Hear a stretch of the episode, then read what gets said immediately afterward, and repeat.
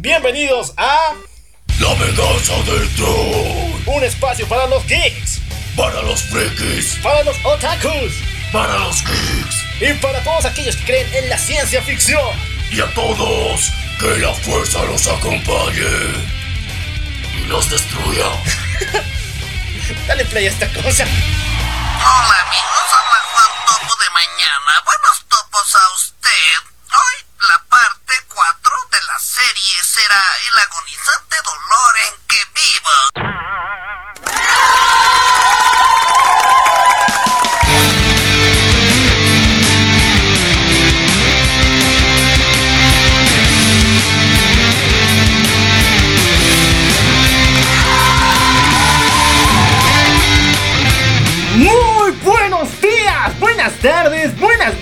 Buenos viajes trascendentales, buenas fumadas poderosas, buenas amanecidas, buenas resacas y buenas waifus para todos. Yo soy el loco Alf Yo soy Maniac. y esto es La venganza del troll. eso, completamente dementes, despidiendo el hermoso mes de agosto, mi mes patrio de mi amada Bolivia.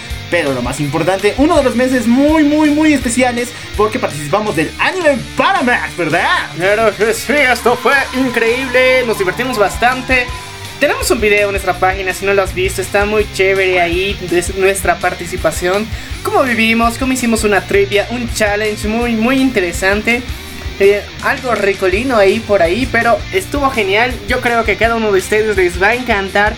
Y por favor, no se olviden compartir este video y también cada uno de sus episodios favoritos de La venganza del troll. Tuvimos la interacción de una tuitera muy especial, la cual estuvo vestida de Sans, ¿verdad? Sí, fue, fue interesante, eh, nos divertimos bastante y en serio, regalamos muchos premios. Sé que muchos de ustedes no lo saben, pero cada vez que vamos a un evento, así que tienen que estar atentos a los eventos que vamos, siempre regalamos un montón de premios y ya, ya tenemos caseros, en serio, que nos ven y des el premio. Ah, bueno, ¿qué Bueno, vamos a hacer? Es nuestra fama ahora. Tenemos que mandar hermosos saludos a la señorita Ara... Arantza. a ver, a ver, tú dime cómo es esto. Tu hermano que sabes Klingon, sabe la lengua de los elfos, sabes cómo hablan los doctores y las mujeres, así que hermano, dime cómo se pronuncia. Según yo es Aramtax Rangel Sánchez, así que... ¡So! Eh, veremos qué pasa más adelante. Eh, así que gracias por compartir el video, gracias por estar tan pendiente de todo lo que estamos haciendo en redes sociales.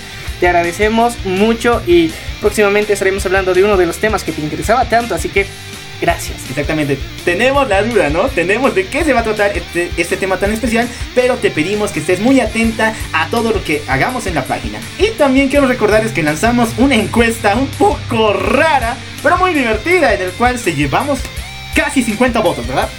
Sí, es que está, está no está reñido, es lo más triste, pero, pero en serio. eh, eh, hicimos una encuesta y lo, lo dijimos en, el, en directo de la semana pasada que ¿qué querían? ¿Un especial de Love Live o Glee? Y entonces, bueno, parece que la mayoría de las personas quiere Love Live. Exactamente, un 86% de nuestra audiencia quiere que hagamos un especial de Love Live. Ok, pero yo, en lugar de explicarles de, de qué se trata esta serie, voy a hablarles acerca de uno de los misterios, y esto es parte de la conspiración de esta serie. ¿Qué es lo que pasó con las Muse después de Love Live primera temporada? Porque saben lo que pasó, chicos. Saben qué pasó en Sunshine y que no hay noticias de su paradero. Pero existe una novela ligera. Existe un libro creado por el autor que nos cuenta qué es lo que pasó con las chicas de este gran grupo de idols. Así que muchachos, estén atentos porque nos venimos en grande con todos los temas que hacemos. Y hoy día tenemos una sorpresa muy especial. Sé que todos nos vamos a poner Sí, nostálgicos. sí, pero antes tienes que recordar el nombre del ganador que se llevó a casa el hermoso volumen número uno de Legionario y el número uno de Dragon Ball, material de colección, maestro. Ah, dame un ratillo, lo subí a nuestro estado y la verdad hasta ahorita no se comunica el señor ganador, así que Espera, ¿qué, qué, qué? no se comunicó en serio, qué, qué, qué triste, así nos, nos desprecia. A ver, amigo, men, compadre aquí. nuestros compañeros troleros del mundo encuentren a esa personista y háganle recuerdo que acaba de ganar uno de los mejores cómics del ámbito nacional y también el número uno de Dragon Ball. Así que Jetro Ricardo Tellas Barrientos, te invitamos a que te contactes al inbox de la página porque tenemos tu premio y queremos entregártelo lo más antes posible. así, que, así que muchacho, por favor, hazlo. Y bueno, el día de hoy vamos a tener una temática muy brutal, en serio que nos, nos saca de onda a nosotros mismos porque tenemos la sed de, hablarlo desde hace mucho tiempo y bueno, sé que no es algo que realmente actualmente esté de moda, pero bueno, está en nuestros corazones y es lo más importante. Vamos a hablar el día de hoy de una de las sagas de videojuegos más, más importantes realmente, sobre todo en Corea. Es un dato muy curioso que estaremos contando más adelante, pero vamos a estar hablando el día de hoy de StarCraft. Así que muchachos, vamos a hablar de su cronología y de la historia de lo que sería StarCraft 1. Déjame escuchar este temita, nos va a poner en ambiente. Exactamente chicos, vamos a volver en un viaje a los años 90 cuando nos matamos salimos del colegio para jugar esta joya, ¿verdad? Eh, sí, realmente ha marcado muchas generaciones. 90 y 2000, este diría, hasta el 2005 más o menos era el boom que realizó StarCraft. Hasta que llegó Dota y la arruinó todo. No, no realmente, vamos a hablar algún día de Dota y de otros juegos que sean más tendencia actualmente, pero ahorita la espinita estaba ahí de hablar de StarCraft. Y como lo decía, vamos a hablar de su historia, cronología, personajes porque muchos la desconocen, pero en serio es brutal, es genial. Y aprovechando también que durante el último año ha sido remasterizado eh, con unos gráficos full HD, en serio están buenísimos. Y se los recomiendo a todos. Si alguno de ustedes sabemos que no lo ha jugado, tienen que darse el chance de jugar este juego. Es de estrategia realmente. Eh, te vas a encariñar con alguno de sus tres razas o especies y vas a tener un personaje favorito al cual vas a sobreexplotar en la construcción. Así que, wow, te, te va a encantar este episodio. Y bueno, ahora sí, empezaremos con las noticias. Exactamente.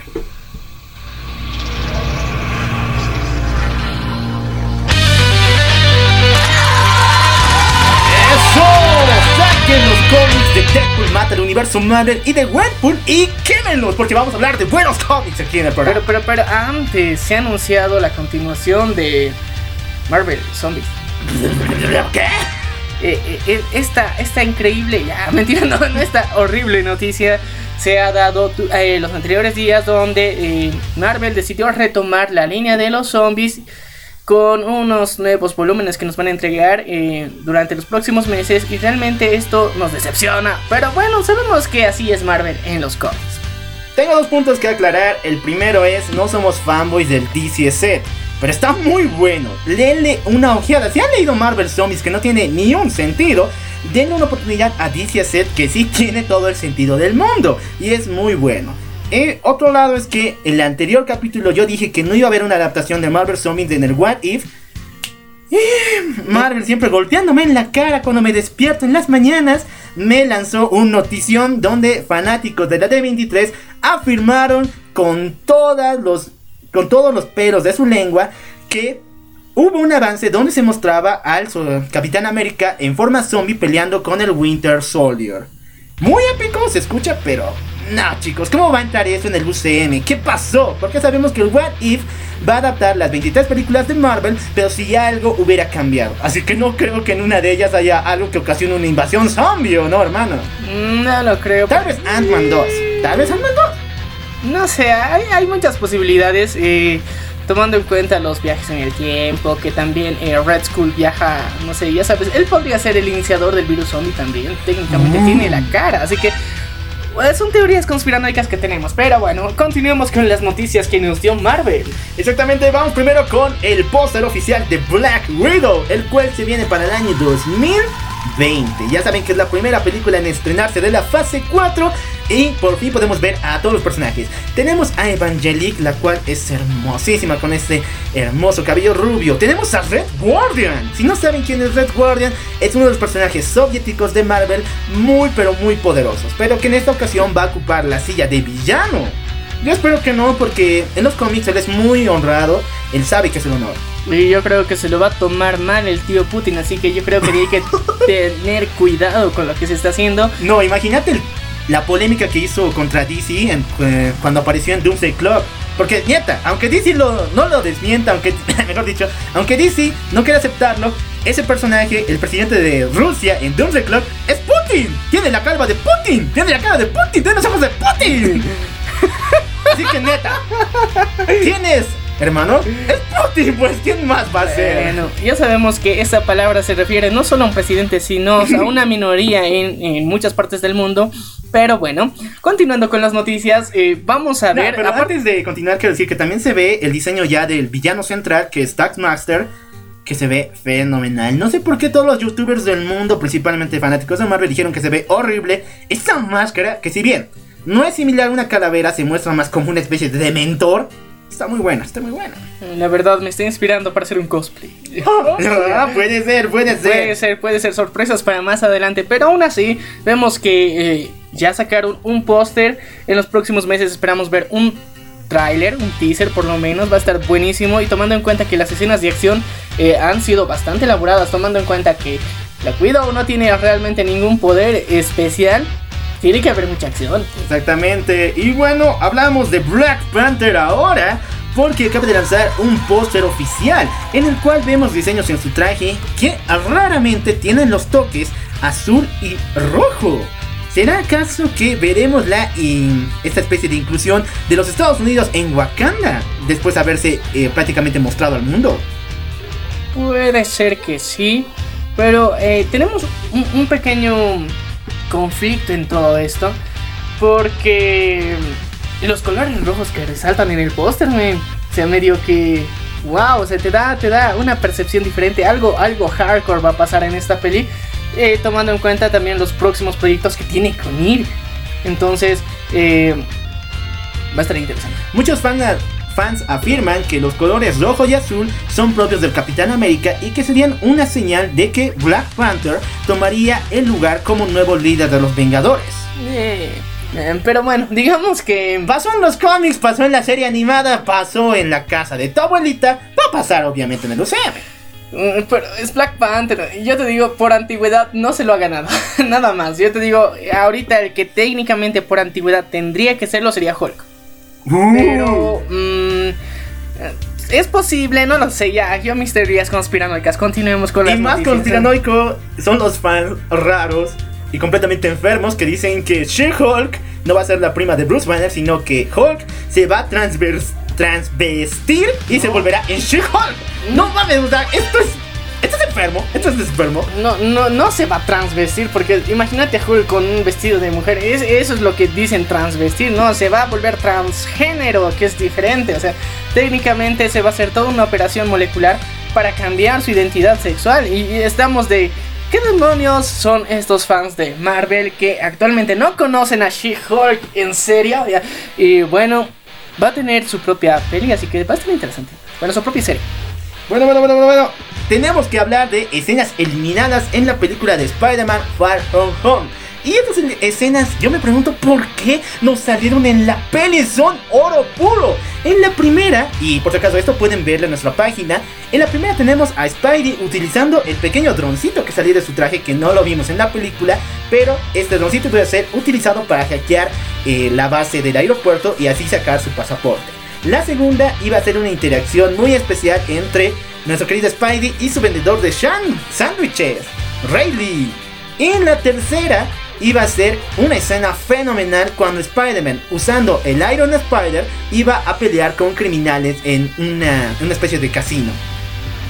Buenas escenas, excelente acción que se ve en la batalla y por fin vemos un poco más del Iron Spider. Yo me pregunto, ¿por qué Marvel? ¿Por qué quitaste eso de tu película? Es que yo no sé, o sea, técnicamente esas se nos hubieran aportado mucho y no estarían en la crisis existencial en la que están ahora, así que no lo sé, yo creo que es su maldición por, por quitarnos eso a los fans, se lo merecen, perros. Ay, bueno, si quieres ver estas escenas, están en nuestra página de El Troll en Facebook. Búscanos como La Venganza de El Troll. Y bueno, vamos ahora al universo del vecino. Vamos con Papi DC, el cual nos dio regalos de Navidad anticipados. Claro que sí, mira, estamos iniciando el mes de septiembre y ya tenemos regalitos del Papi DC. Exactamente, tenemos el segundo y tráiler final de Titans, la segunda temporada que se viene para el mes de diciembre. Y épico más poder, ¿no? Por fin vemos las interacciones que va a haber en este mega grupo. Supuestamente, y yo lo odio, pero ya que más. No tendremos a Nightwing en esa segunda temporada. Dick Grayson vuelve a agarrar el traje de Robin, pero esta vez un poco más modificado. Eh, yo creo que es necesario ver cómo va a ser esta evolución y su transformación a Nightwing, porque no puede ser de una temporada a otra ya, injustificadamente. Pero qué buen traje, ¿qué otro símbolo necesitas para que el tipo se vuelva Nightwing? A ver. Tiene muchas y, y tomando en cuenta de que todos los sucesos y los nuevos personajes que van a aparecer en esta temporada, que o sea, se viene brutal, es necesario que tenga interacción como Robin, que después ya se vuelva el, el macho alfa Nightwing y que tenga que salvar a su propia ciudad, eso va a ser más interesante. Yo creo que está justificado y lo van a hacer de una forma muy épica. Yo creo, y temo mucho chicos, en serio, temo mucho de que esto quiera expandirse un poco más y tengamos la serie de Nightwing y después ya no lo veamos en nuevas temporadas de Titans. Yo pido que no, y si quieren sacar la serie de Nightwing, pues hagan también con Dick Grayson en el equipo de los Titans. Mm, veremos, veremos. O sea, es- es- esto está interesante. eh, pero tengo mis dudas. Técnicamente sí, es, forma parte de- del, del grupo de Titans que siempre hemos visto. Pero podría cambiar un poquito. Imagínate a Demian también ahí. Team Drake primero. sí, Team Drake. Bueno, tenemos todavía muchas noticias de Titans. Por ejemplo, vimos la relación amorosa, la cual pensé que no iba a pasar, pero ¡ah! Dios, gracias a Dios, ¿qué pasó? Entre. ¿Quieres hablar? Es que, muchachos, en serio, el loco Alf se, se emocionó como Ned Flanders. Wow. Es que chicos, hablar de shippings me hace una delicia la boca. Pero vimos por fin esa relación tan hermosa que tienen Aqualad y Donna Troy en los cómics. Recuerden que estos dos se han enamorado miles de veces y no importa con cuántas parejas se han casado o si se han vuelto gays en alguna oportunidad, siempre han vuelto. Y DC siempre, siempre, siempre se engala de que esa es una de las mejores relaciones que existe en su universo. Y lo vamos a ver en la segunda temporada de Titans. Así que, muchachos, estén atentos porque va a haber mucho love aquí. También les viene mucho love de parte de Dick Grayson porque noté que el tipo se quiere comer a Rose, a Rose Wilson, a la hija de Deathstroke. No manches, este tipo no, no prende, ¿verdad? Es suicida, te jale. Es, es- es patológico lo que tiene ahí. Pero también vamos a ver el romance entre Chico Bestia y los Raven. Obviamente, esto, esto es más, más sano, más bonito. Obviamente mejor que lo que tuvimos con Dick Grayson y Starfire. Eso sí fue duro, duro, duro. Eh, Eso sí fue, ¿cómo te digo? Un flashback así bien rápido y vieron de, ok, ya sé, sé qué pasó, eh, bueno, ya. Pero mientras tanto este romance va, va a ser bonito trabajado porque ya, ya tenemos una temporada que lo antecede, esta tal vez lo afirme y tal vez en la siguiente ya veamos eh, una relación más formal. Yo creo. Bueno, y también muchos, muchas personas que vieron el tráiler me preguntaron quién es el tipo que aparece ahí, que lanza rayos y tiene una armadura chafísima.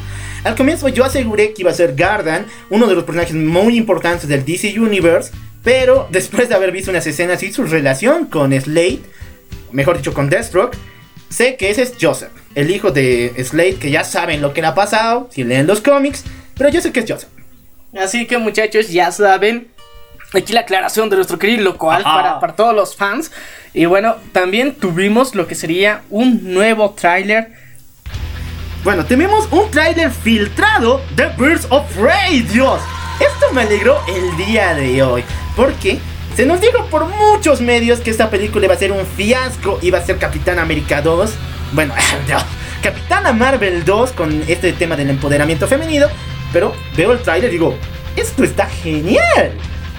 Eh, Lo siento muchachos porque el tráiler se filtró en la madrugada y técnicamente era porque eh, se filtró en checo o ruso, no me acuerdo uno de estos dos idiomas, así que así está, pero tenemos buenas imágenes, un buen vistazo y yo creo que hemos visto que no, no es Capitana Marvel, esto es mil veces mejor, está más bonito, más bien hecho y obviamente tenemos a Margot Robbie como una hermosa Harley Quinn y sin el pelotudo de este Joker de Jared Leto, que a Jared Leto como persona lo respeto, pero su Joker es una mierda. Bien dicho, bien dicho. Y bueno, lo que me encantó fue ver a Black Canary, que si bien no cumple las expectativas que se pensaba de ella en una adaptación de cómic, ella es morena, pero Dios, se ve tan...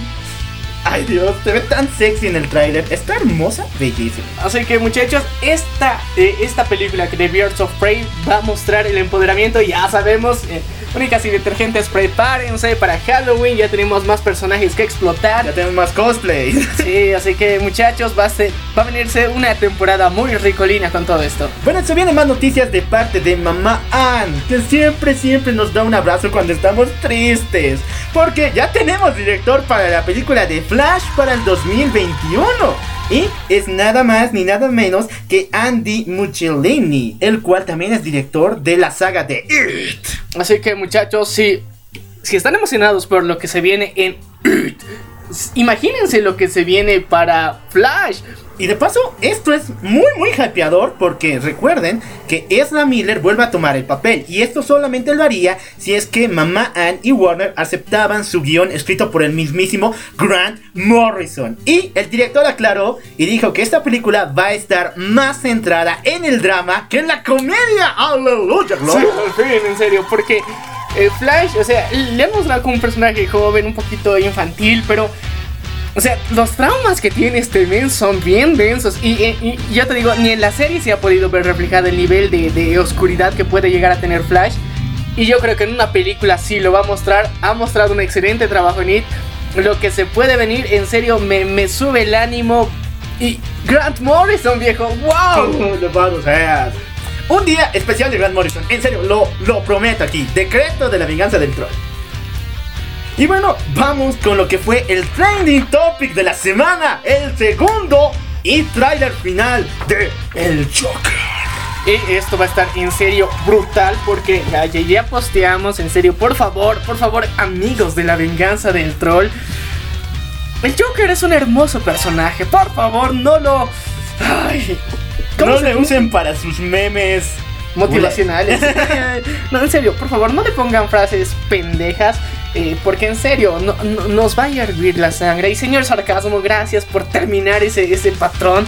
Pero tal vez vuelve. Así que tenemos el mayor miedo de que este, e- este personaje de señor Sarcasmo vuelva. No, no, o sea, cuidémonos de esto, por favor, muchachos. No. ¿Cómo lo decías? Ah, ay, no me acuerdo. ¿Cómo decías a las waifus que, que, que eran. ¿Profanadas? Sí, no profanen al Joker. Uh, aquí estamos viendo un nuevo nivel de profanación. Sí, es que en serio. Ahora el Joker. Es que al Joker lo profanan demasiado. Imagínate, al The Heath Ledger le han hecho de todo y nada. O sea, ya. Joaquín Phoenix, por favor, respétenlo. Se merece un Oscar desde ya. Así que, por favor, respeten esto. Respeten lo que, lo que nos va a mostrar ese trabajo tan increíble. Que todos sabemos que esta va a ser la película del del año. año. En serio, superando a Endgame y yo lo apuesto con todos mis sentidos. El detalle es que en el primer tráiler se nos conmovió el corazón al ver la situación en la que estaba Arthur, pero en este tráiler vimos lo desgraciado que es el tipo. Así que esta, esta película se viene muy oscura y sin filtro, lo más importante, Ah, porque en serio, clasificación R. Así que muchachos, preparen su carnet porque sin esa no van a poder entrar a disfrutar la película. Clasificación R de rico. ¿Por qué razón? Porque tenemos una escena brutal donde Thomas Wayne, Thomas el papá más genial de Batman, as- digo, da un golpe muy fuerte a nuestro querido Joaquín Phoenix, el Joker. Sí, en serio, es, eh, eh, a mí me emocionó esa parte de- de- del tráiler. Yo era de... ¿Qué? Thomas Wayne le dio un golpe al Joker. Yo era de... What the fuck, esto va a estar increíble. Imagínate lo que va a hacer. Entonces ya tenemos toda la conexión que va a haber. Vamos a ver a un Bruce Wayne de pequeño previo al fallecimiento de sus padres, obviamente. O puede ser que de pie esto, no lo sé, tengo teorías muy locas, pero ya va a ser emocionante. Y wow, wow, wow, qué increíble. Así que muchachos, prepárense, ahorren que se viene lo bueno. Exactamente 4 de octubre se viene la película del Joker.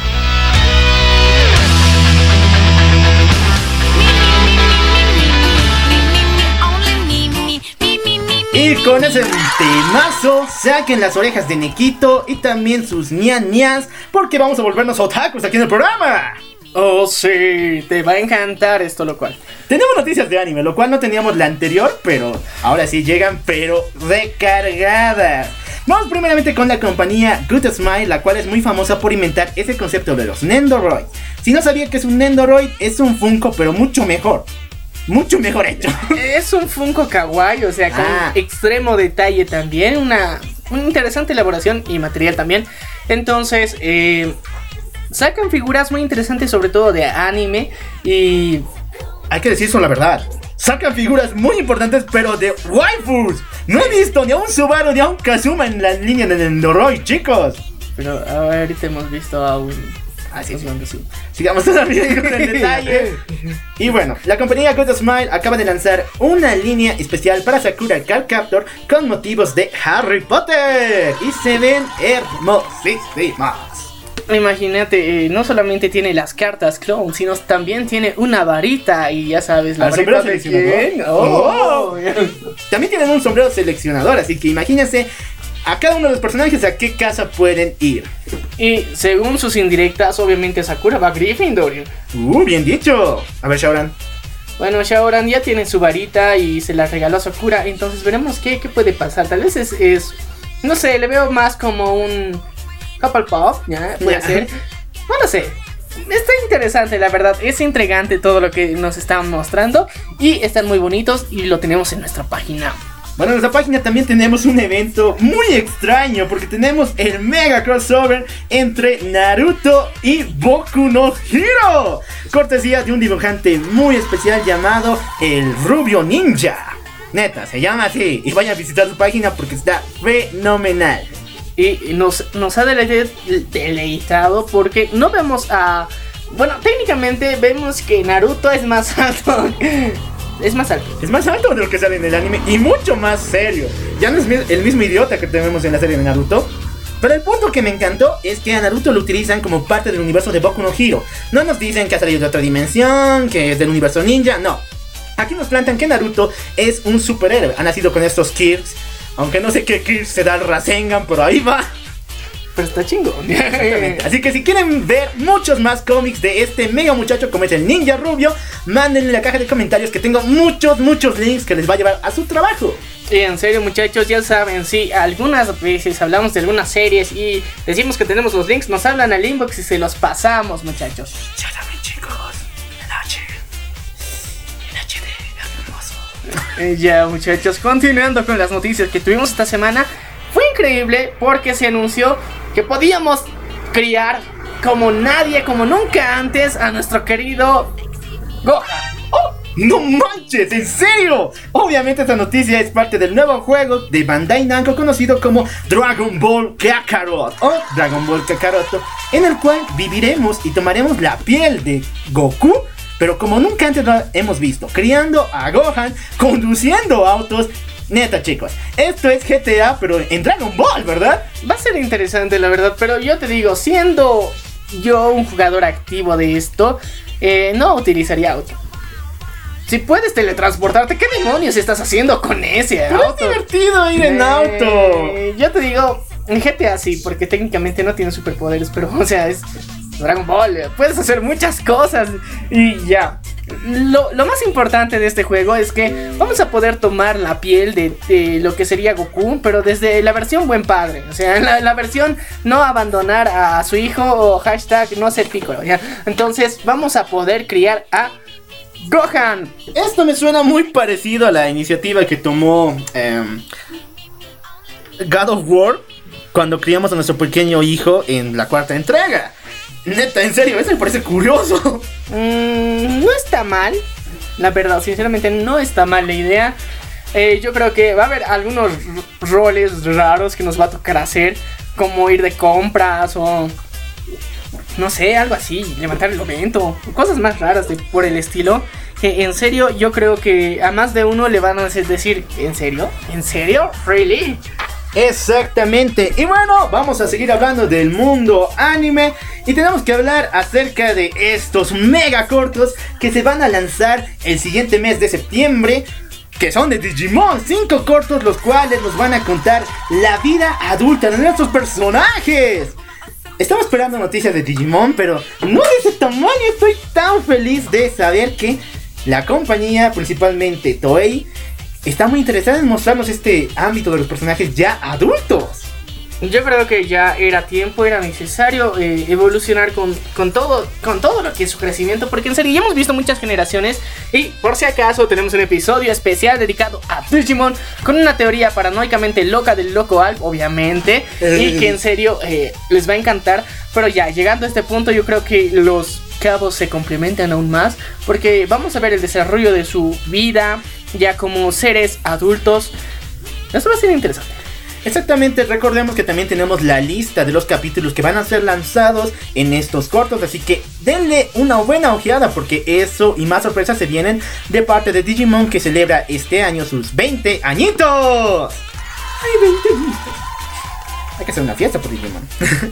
bueno, sigamos todavía con eh, el mundo anime y tenemos dos estrenos increíbles. El primero es Oreno Tsukinano, el cual, chicos, es un manual de cómo salir de la friendzone, pero arruinar la vida de tus compañeros al mismo tiempo. Ya que este muchachito llamado a... No, no es School Days, ¿eh?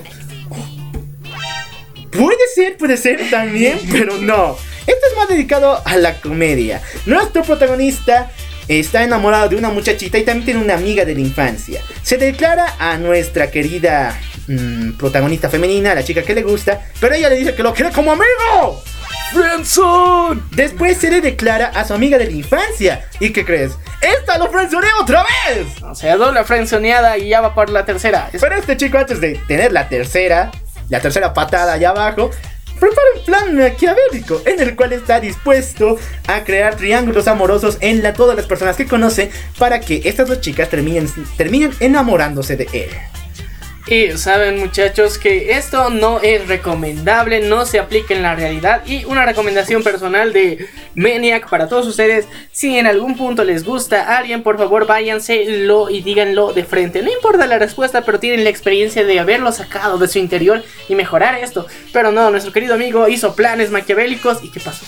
Bueno, tienen que verlo en el anime. Por cierto, es mucha, mucha comedia. Y es una guía de lo que no hacer en el mundo real al referente al amor. Y también tenemos un Isekai protagonizado por una chica. ¡Oh! Dios, esto rompe todas las normas existentes. Es el segundo Isekai protagonizado por una chica, el cual se va a llamar Watashi no Yoku wa Heikikuchi. Y qué bien que lo pronuncia bien. Nuestra querida protagonista es la chica más lista en su salón de clases y un día, tratando de ayudar a una niña, es atropellada por un camión. Ella reencarna en un mundo fantástico, pero aquí como una Lali, no manches. O sea, en el, en el mundo real no era Loli. No, no, era muy crecidita. Ok, ya, qué interesante. Esto va a ser. Va a ser como, como de. Técnicamente eh, hay un complejo muy raro en el que eh, las lolis quieren ser opais y los opais quieren ser lolis. O sea, es, es, es una trascendencia y ella lo está logrando. Así que va a ser interesante este, este, este cambio. Y también un complejo muy extraño con que existan lolis demasiado listas. Recordemos que en el mundo del anime, las lolis siempre son vistas como super genias. Sí, y según las estadísticas y la ciencia, Es al revés la situación, ¿verdad? realmente, eh, técnicamente, las opais, uno, muestran que tienen un mejor. eh, una mejor salud porque pueden desarrollar mejor eso y también tienen una mejor inteligencia, cosa que es un estereotipo mal marcado por Hollywood que supuestamente no, así que bueno, aquí desmintiendo mitos con el loco Al y Media. Eso, eso. Tenemos noticias de Konosuba, el cual el día de ayer estrenó su película, el cual ha recibido una recepción enorme. Y obviamente que iba a haber promoción para ver esta película. Porque si vas a Japón ahora mismo, hermano, escucha, si vas a Japón ahora mismo, te agarras el boleto y llegas allá y vas a ver la película, te van a regalar una novela especial, una novela ligera especial, en el cual vas a ver por fin esta declaración tan anhelada de Kazuma a Megumi. ¡Wow! Esto va a ser increíble porque eh, además que este es material adicional de colección, obviamente. hecho. Eh, muchos de ustedes sé que ya, si lo encontramos filtrado lo vamos a subir a la página, así que no se preocupen por eso. Saben que el Brian y el Kevin ya están en camino a Japón. De hecho, ya nos han llamado, ya están en el aeropuerto dispuestos a hacer maldades allá y traernos esta pieza de colección. Claro que sí, la copia filtrada en PDF tal vez la tengamos nosotros más adelante y ya saben, no duden en preguntarnos a través de la cajita de comentarios o el inbox. Y bueno, para finalizar las noticias del mundo anime tenemos que hablar de Boku no Hero, el cual lanzó nuevo tráiler y... Neta, ¿por qué? ¿Por qué? ¿Por qué colarse a la fama de otra saga? En el tráiler vemos una frase que a mí me arruinó el corazón y el día, que es Heroes Assemble. ya, está bien. Está bien, o todavía Capitán América es un meme, todavía Endgame es una de las mejores películas. Pero no manches, Japón, no manches. Ah, Pero a ver, men, si te has dado cuenta, Boku no Hero es un plagio, bueno, una agrupación, una parodia de muchos superhéroes, así que Pero- ¿por qué no usarlo? Pero a ver, Boku no Hero me parece mucho más una parodia de la Justice League o de los Teen Titans que de los Vengadores y los Young Avengers. Es en serio, chicos. Bueno, a ver. Alt Might es Superman, no manches. es Capitán América, su disfraz es de Capitán América, o sea, pero no tiene capa. A ver, pero si se muere el Capitán América, ¿en qué afecta al mundo? Hemos visto varias veces que ha afectado y Iron Man o incluso eh, Bucky, Falcon han logrado suplirlo. Pero si se muere Superman, el mundo está en caos, como pasó aquí con el caso de Oh Man. Eh, sí, pero es una referencia a ambos, así que ja, doble ja.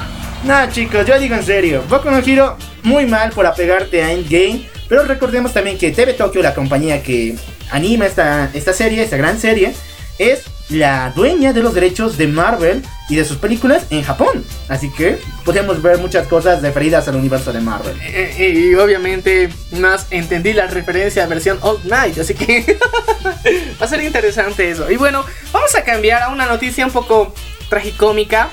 Espera, espera, te tengo que ponerme aquí en contexto. Exactamente. Arruinar Star Wars debes. Comprar franquicia debes y eh, prometer series que no vas a cumplir después también. Pero, ah, se- ah, ¿qué? La, la No puedes hablar como Yoda, no puedes hablar como Yoda. Ese es mi superpoder. la anterior semana hemos dado muchas noticias sobre el mundo de Star Wars, tanto como series como eh, próximos spin-offs que se vienen. Y la verdad es que sí están prometiendo cosas y les están cumpliendo. Mandalorian, sí, Clone Wars, sí se vienen, pero a ver, en la saga principal, es decir, las películas, eh, no les está yendo nada bien. Y de hecho, este tráiler ha sido uno de los menos vistos en toda la historia de Star Wars. Imagínate, el internet no existía para el episodio 3, pero el episodio 3, el tráiler, le está ganando a este, no manches. Las expectativas han bajado mucho y la verdad ver el, el lado darkness, no, no, ojalá. Esa vez es que, yo te digo, hay, hay formas de mostrar el lado oscuro que de verdad te impresionan, te impactan y dicen, oh no, qué miedo, o de que, wow, qué chingón. Pero ahora no, no. Es, A es ver. co- es como simplemente cambiar, o sea, de la vereda pasarte al frente, así de fácil, así parece. Entonces, nada, ya, ya no tiene tanta magia como antes. Ver a Rey unirse al lado oscuro, por lo menos manejar un sable rojo, es épico. Ver a Citripio con los ojos rojos, eso es estúpido, no manches. ¿Qué nos quieren hacer pensar? ¿Que Citripio va a ser un Lord Sith? ¿no? El Que- tipo es ridículo en todo el sentido de la palabra. Para mí que puede ser muy interesante ver que le entra un virus. Eso hubiera sido mucho mejor que las teorías que se están formulando los fans diciendo que en Citripio se encuentra la conciencia de Palpatine y mediante él va a volver a la vida. Eh, es una teoría válida según yo, pero bueno, eh, es, es, es una tendencia interesante, pero al mismo tiempo imagínense que soy Tripio después de tantos años nos demos cuenta que eh, realmente lo que habitaba dentro de él era una falsa conciencia. Ya, sería, sería un boom, sería interesante, pero no creo que Palpatine sea la opción es buena. Y lo peor de todo es que esto pasó un año después de que el actor que personificó a Citripio toda su vida hasta el episodio 8 dejara el papel. Como decir, este cuate que ha usado C-3PO el traje de Citripio toda su vida se ha ido, entonces podemos hacer lo que sea con el personaje. Ya sé, volvámoslo un villano. Ya estamos, estamos de mal en peor, pero bueno, por lo menos eh, Chewie no se volvió malo. Ah, Eso es positivo. Queda Chubaca, chicos. La esperanza está en él. Así que muchachos, bueno, ya, ya terminamos así con las noticias. Un poco mm, tragicómicas, pero sí, ahora sí, yo creo que hay que alistarnos, pónganse cómodos, estén donde estén, sabemos que pueden estar así, lavando ropa, incluso cocinando, haciendo lo que, los deberes de casa, tareas, en el auto, aún así, pónganse lo más cómodos posibles, que vamos a empezar con el tema del día.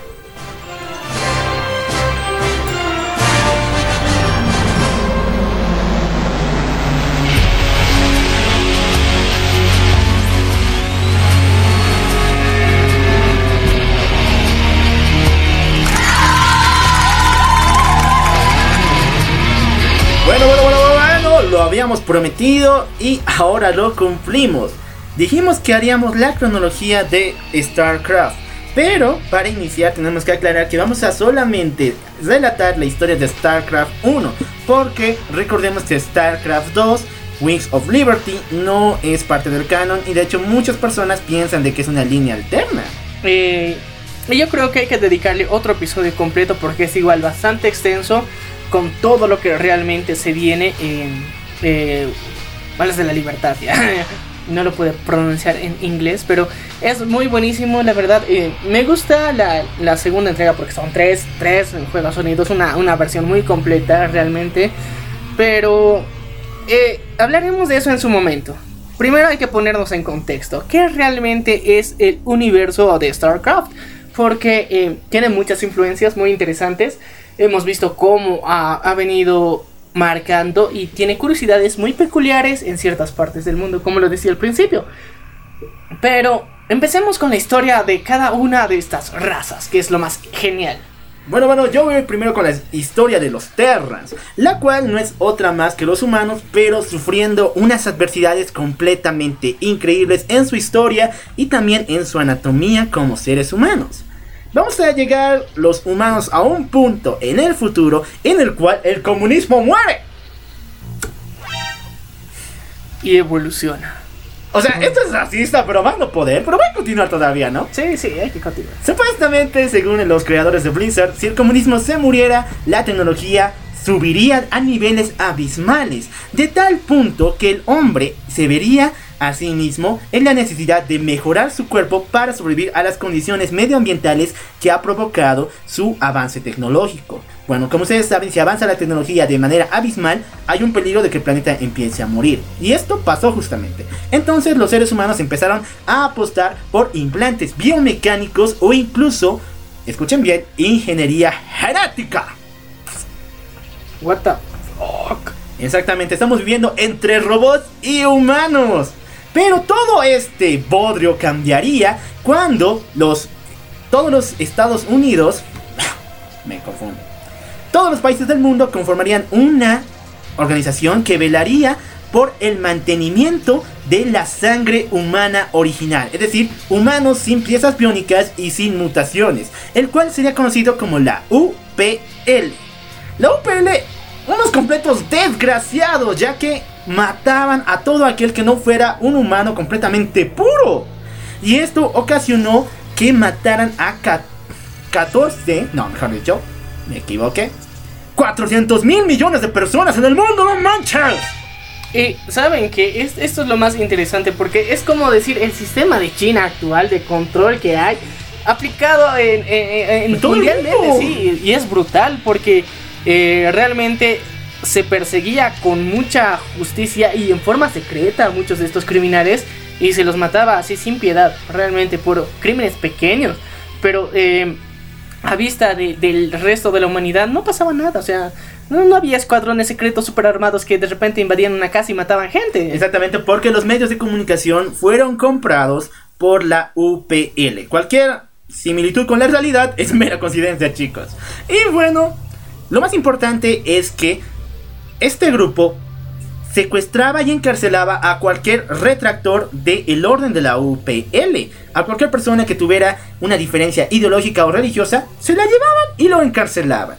Después de años de destrucción de ideologías y de religiones, la UPL apuesta por un plan completamente novedoso, el cual es retomar sus planes de exploración universal. Esto les llevaría a crear el sistema, el sistema de navegación conocido como Quart, el cual, escuchen bien chicos, no viaja en distancias, viaja a través del tiempo. Qué interesante, ¿no? Claro que los, te- los humanos para ese tiempo no sabían cómo viajar en el tiempo, como en Endgame, no, no sé, unos años en el pasado o algo así, no. Sino estos viajes eran utilizados en pequeños sismos de tiempo, pequeñas porciones del mismo, solamente para atravesar grandes distancias. Y también era parte de un transporte más eficiente para evitar el envejecimiento prematuro de, de viajar como tal a través del espacio. Porque tomamos en cuenta que los viajes son a años luz. Imagínate, tú en tu vida real no puedes viajar a años luz porque tienes una vida mínima, recortadita, exagerando de 80 años. Pero gracias a esta tecnología podías viajar grandes distancias y mantenerte con la edad que tenías. Si no le entendieron bien a ninguno de los dos, pueden ver la película eh, Inter, Interstellar de mi querido, Dios mío, Christopher, Christopher Nolan. Nolan. Y ahí te van a explicar con chubis de qué se trata este tema del espacio-tiempo. Sí, porque en serio, imagínense, hay grandes distancias en el universo donde eh, se mide en años luz donde puedas viajar. Y entonces imagínate, tú eres un simple mortal que puedes sobrevivir exagerando, digamos, seis meses en la nave, nada más. Y luego, oh, imagínate, ya, eres muy sacrificado y vas a sobrevivir cinco años a todo tu viaje espacial. Pero vas a envejecer durante ese tiempo y la distancia no va a ser muy grande. Imagínate, tienes que pasar millones de años luz. Entonces sí, pues te tienes que utilizar una tecnología del tiempo. Gracias al Quart, el sistema de navegación, los humanos lograron conquistar la Luna y todos los planetas del sistema lunar. Lunar, solar. Pero también cambiaron su nombre de simples humanos a Terra. Y eh, acuérdense de ese nombre porque es muy importante para esta historia. Durante este tiempo de expansión apareció un científico llamado Doran Roots, el cual apostaba a que se podía investigar más profundo en el espacio y visitar otras galaxias. Pero para esto sabía que el cuerpo humano no iba a aguantar. Imagínate, de aquí nos viajamos a eh, el, siguiente este, el, el siguiente sistema solar es Andrómeda, ¿no? Sí, puede ser. A Andrómeda, ¿cómo va a quedar tu cuerpo? Hay que atravesar tres agujeros negros, una lluvia de meteoritos y un millar de estrellas. ¿Cómo va a quedar tu pobre cuerpecito? Anciano, Yo diría mutaje, mutágeno completamente. pero también ancianito. Ah, mutante y anciano. Sí, o sea, viejo, escuálido y enfermo. Exactamente. Doran Roth sabía esta situación, pero sí o sí quería visitar otras galaxias, así que creó un sistema conocido como Atlas, el cual se encargaría de experimentar con seres humanos y adecuándolo, adecuándolos para visitar otras galaxias. ¿Y a quién crees que utilizaron para estos experimentos horribles? A los detractores, a los religiosos, al Papa, hermano, no. A cualquier que tu- a cualquiera que se oponía a la UPL, lo mandaban al espacio nomás para experimentar con él, con el Atlas. Sabes que es una interesante tortura, pero al mismo tiempo es, es lo que ha pasado en el mundo realmente. Imagínate, eh, cuando vino la conquista de, de Europa hacia América Latina, mandaron a, a técnicamente a los ladrones, asesinos, violadores, a todos los presos a conquistar porque había grandes posibilidades de que mueran. Era de mejor carne de cañón, los mandaron. O sea, los primeros que llegaron a Latinoamérica fueron ellos. Y por eso tenemos esta, esta rebeldía tan intrínseca, ¿no? Así como dice mi querido amigo Roberto Bolaños, ¿cómo dice? No es lo que ocurrió, sino como pudo haber sucedido. y es verdad, chicos, la historia de StarCraft es muy parecida a la nuestra. Pero bueno, Atlas creó cuatro supernaves, la cual iba a ser mandada al siguiente cinturón de galaxias.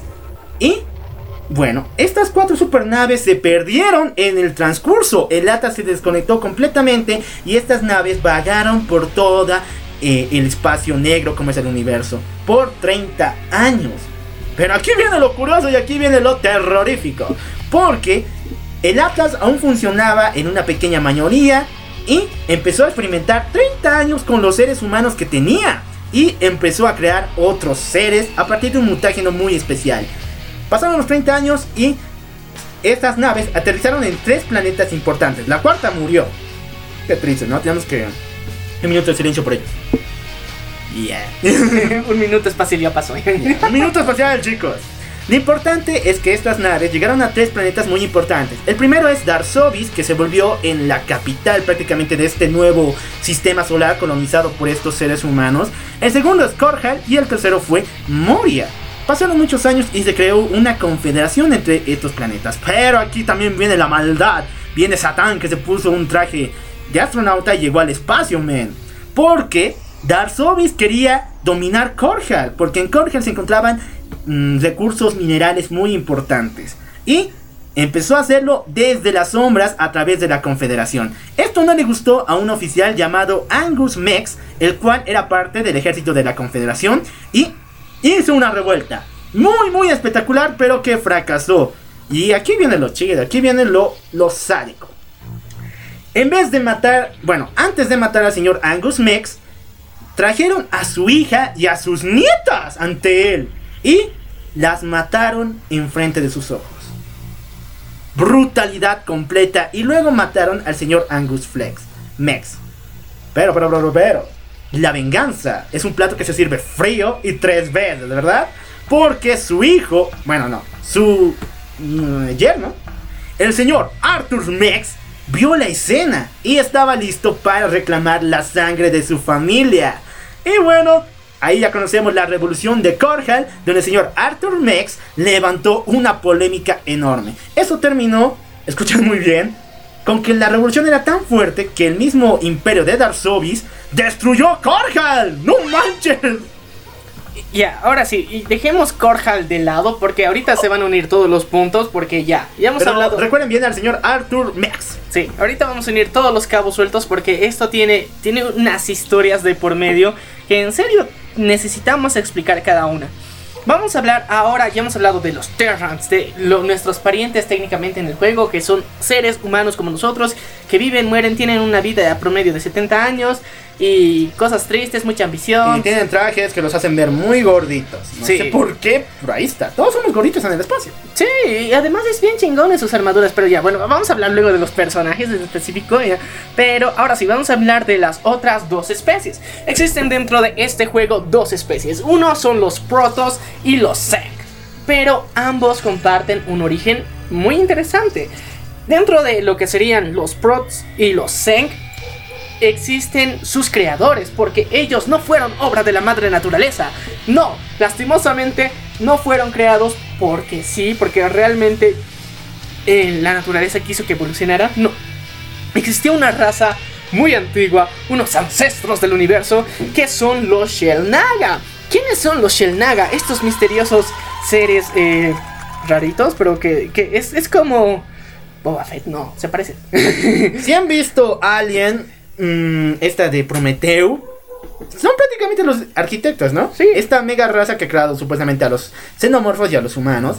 Pero esa película va a entender un poquito más de cómo va esto. Lo importante es que los Shenaga crearon a los protos. Primeramente crearon a los protos como un experimento porque ellos habían venido realizando alrededor del universo múltiples experimentos biológicos y de orden eh, social porque ellos querían generar la raza perfecta. Este era su objetivo. Y visitaban muchos, muchos planetas y a las vidas que existían así tan primitivas les iban implantando e iban manipulando para forzar una evolución más rápida y pocas habían tenido éxito, la mayoría había sido un completo fracaso.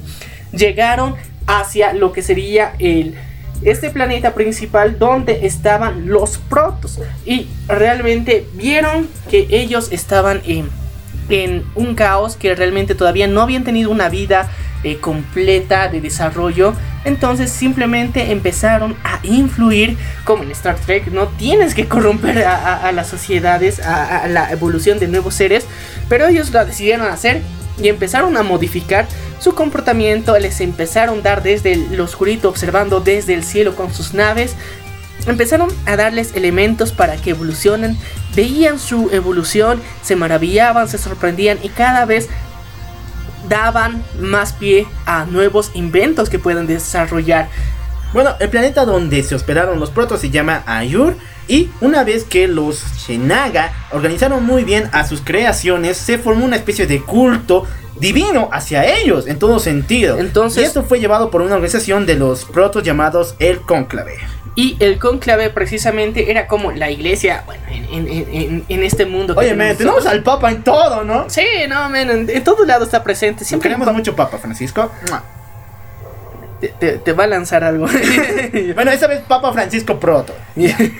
ya. La cuestión es que, bueno, los Shell Naga, como habían estado experimentando tanto con los protos, eh, al principio se los veía como deidades. Avanzó el tiempo y poco a poco se fueron tan familiarizando con él porque los Shell Naga decidieron incluso llegar a habitar junto con los protos para darles conocimiento, ayudar a su evolución social, cultural, para que ellos sean una de las razas más inteligentes. Si vieron los Simpson, sabrán que Ned Flanders se vuelve un completo demente cuando escucha que Jesús va a vivir con él. Y aquí pasó lo mismo, pero esto fue real completamente. Y esto causó problemas muy, muy fuertes en los protos porque los Shenaga se quedaban a veces con una, digamos, con una pequeña casta, después con otra, después con otra. Y eso causaba celos y dolor diciendo, ¿por qué los Shenaga solamente se quedan con ellos? ¿Por qué no vengan con nosotros? Porque se quedan con ellos, por vengan con nosotros. Y esto causó la primera guerra civil de los protos, conocida como el Eón del Conflicto. Y realmente esto no había sido visto antes. La, la raza de los protos había sido tan amable, tan gentil entre ellos mismos y pacifista. Porque ellos venían generando toda esta costumbre, toda esta sociedad de forma muy armónica.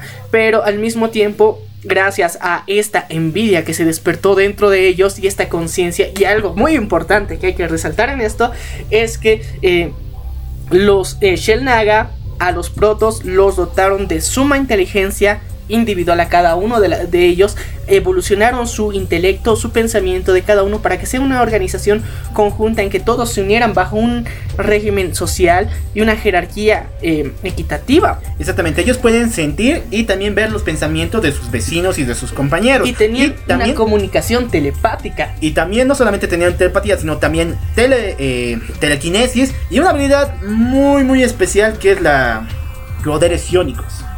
Sí, los poderes psiónicos que, que wow, en serio, lo- los explotaron bastante.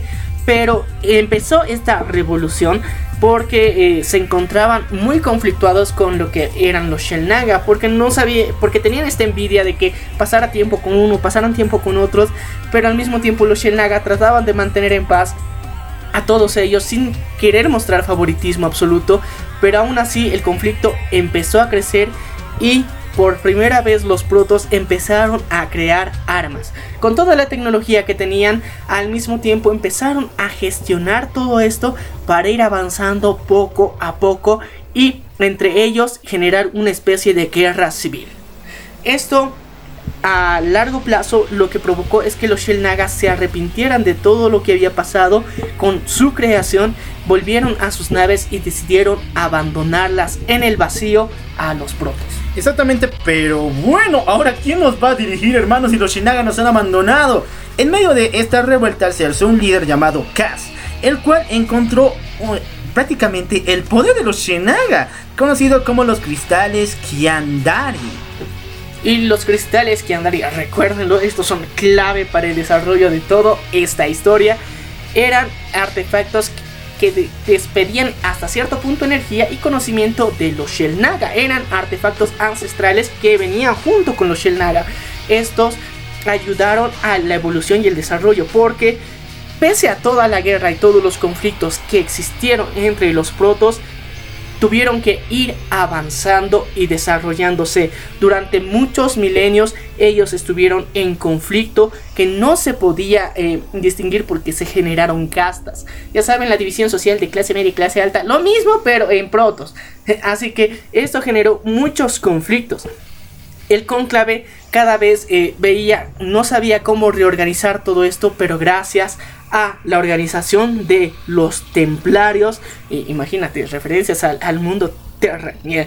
Entonces eh, generaron templarios, que eran los guerreros. Todos los templarios eran guerreros a los cuales querían agrupar y unirse para generar una nueva unión y unidad en los protos. Exactamente, y bueno, ya estamos viendo el avance de ambas razas, los Terran y los Protos. Y ahora tenemos que hablar de los terceros en este juego, los Zergs. Bueno, vamos a hablar de los Zerg. Y como lo mencionaba antes, los Zerg también son eh, creación de los Shell Naga. Y bueno, los Zerg tenían una diferencia, que al principio eran eh, pequeños seres eh, que se podían decir como insectoides, los cuales vivían en este exclusivo planeta que realmente no tenían mucho mucho control eh, de, su misma especie, parecía que evolucionaban bastante lento. Entonces, los Shellnaga, una vez abandonan a los Prots por todos los conflictos y todo el caos, y por no sentirse conformes con lo que habían creado, deciden adoptar unos nuevos hijitos. Y estos serían los Zerg. Los Zerg eh, realmente eh, vieron cómo se encontraban y dijeron, esta vez vamos a cambiar las cosas. ¿Por qué? ¿Por qué hubo una pelea con los protos? Porque cada uno tenía una mente y pensaba y opinaba diferente. Y esto ocasionó esta guerra civil, por eso hubieron celos, por eso hubo toda esta discordia y mala evolución en esta sociedad. Así que no vamos a cometer el error dos veces. Dijeron simplemente vamos a cambiar todo esto y decidieron meter otra vez sus manos con los Zerg y empezar a intervenir y ayudar al desarrollo de su evolución, en los que dentro de su ADN instauraron un nivel de asimilación del ADN solamente de seres superiores o con mejores habilidades que ellos. Entonces, como se podría decir en Latinoamérica, los Zerg eran seres minúsculos pero montoneros, así que eran peligrosos. Así que, ya saben muchachos, cuando ves un grupo de gente por el barrio que no te dan onda por montoneros, puede ser que tú seas más grande, pero por montoneros te pueden agarrar. Lo mismo pasa con los Zerg, que realmente ellos eh, con esta habilidad de que otros cuerpos que encontraban dentro de su propio planeta, que eran más fuertes, se apropiaban de él, lo consumían y lo adoptaban dentro de su ADN para mejorar en la siguiente raza. Y así fue su evolución cada vez y desarrollando paralelamente porque ellos tenían que ser dirigidos y paralelamente los Shellnaga generaron la supermente. Recuerden bien acerca de la supermente porque era el único organismo en todo el universo, principalmente en el planeta llamado Ayur, porque la raza nació en el planeta Ayur en las selvas, el único organismo que podía controlar a toda la masa de seres. Porque no existía nada más. Porque los Shellnaga habían decidido que era mejor que tener una sola mente a la que ellos puedan controlar, direccionar y que esa mente al mismo tiempo tenga el control de todos los Zerg para su organización, desarrollo y evolución. Porque cada vez que los Zerg mutaban al tener un nuevo cuerpo que habían consumido, nuevo ADN, la, la, supermente adquiría nuevo conocimiento y cada vez mejoraba y evolucionaba aún más. Entonces el, los Zerg evolucionaron a convertirse en un enjambre. Imagínate, de una organización de insectos dispersos se convirtió en un enjambre gracias a la supermente. Exactamente, y se formaron tres diferentes, digamos, razas de Zergs. Los cuales son los cerebrados, que son prácticamente los obreros y los guerreros dentro del campo de batalla Zerg. Y también tenemos a los CP Superamos, los cuales son los que mandan los, las órdenes que se tienen que utilizar en cualquier conflicto. Y aquí viene lo más importante, porque una colmena no es nada sin una reina, ¿verdad? Y los Sex tenían esta raza conocida como las reinas Zergs. Entonces eran como subdivisiones porque las reinas dirigían a los pequeños grupos, pero todos al mismo tiempo estaban controlados por la supermente. ¿Y saben qué? Cuando creas una inteligencia adicional, puede ser que esta inteligencia evolucione y sea más inteligente que tu inteligencia. Y eso es lo que precisamente pasó aquí. Los Shellnaga iban nutriendo de conocimientos igual que lo habían hecho con los protos, pero esta vez con cuidado, tratando de mantenerse al margen, pero Involuntariamente poco a poco se fueron acercando. Una vez eh, la supermente se dio cuenta de la existencia de los Shellnaga, empezó a enviar de manera oculta información e infiltrarse dentro de sus naves para robar información y nutrirse más de crecimiento. Entonces vimos cómo poco a poco la supermente tramaba planes maquiavélicos.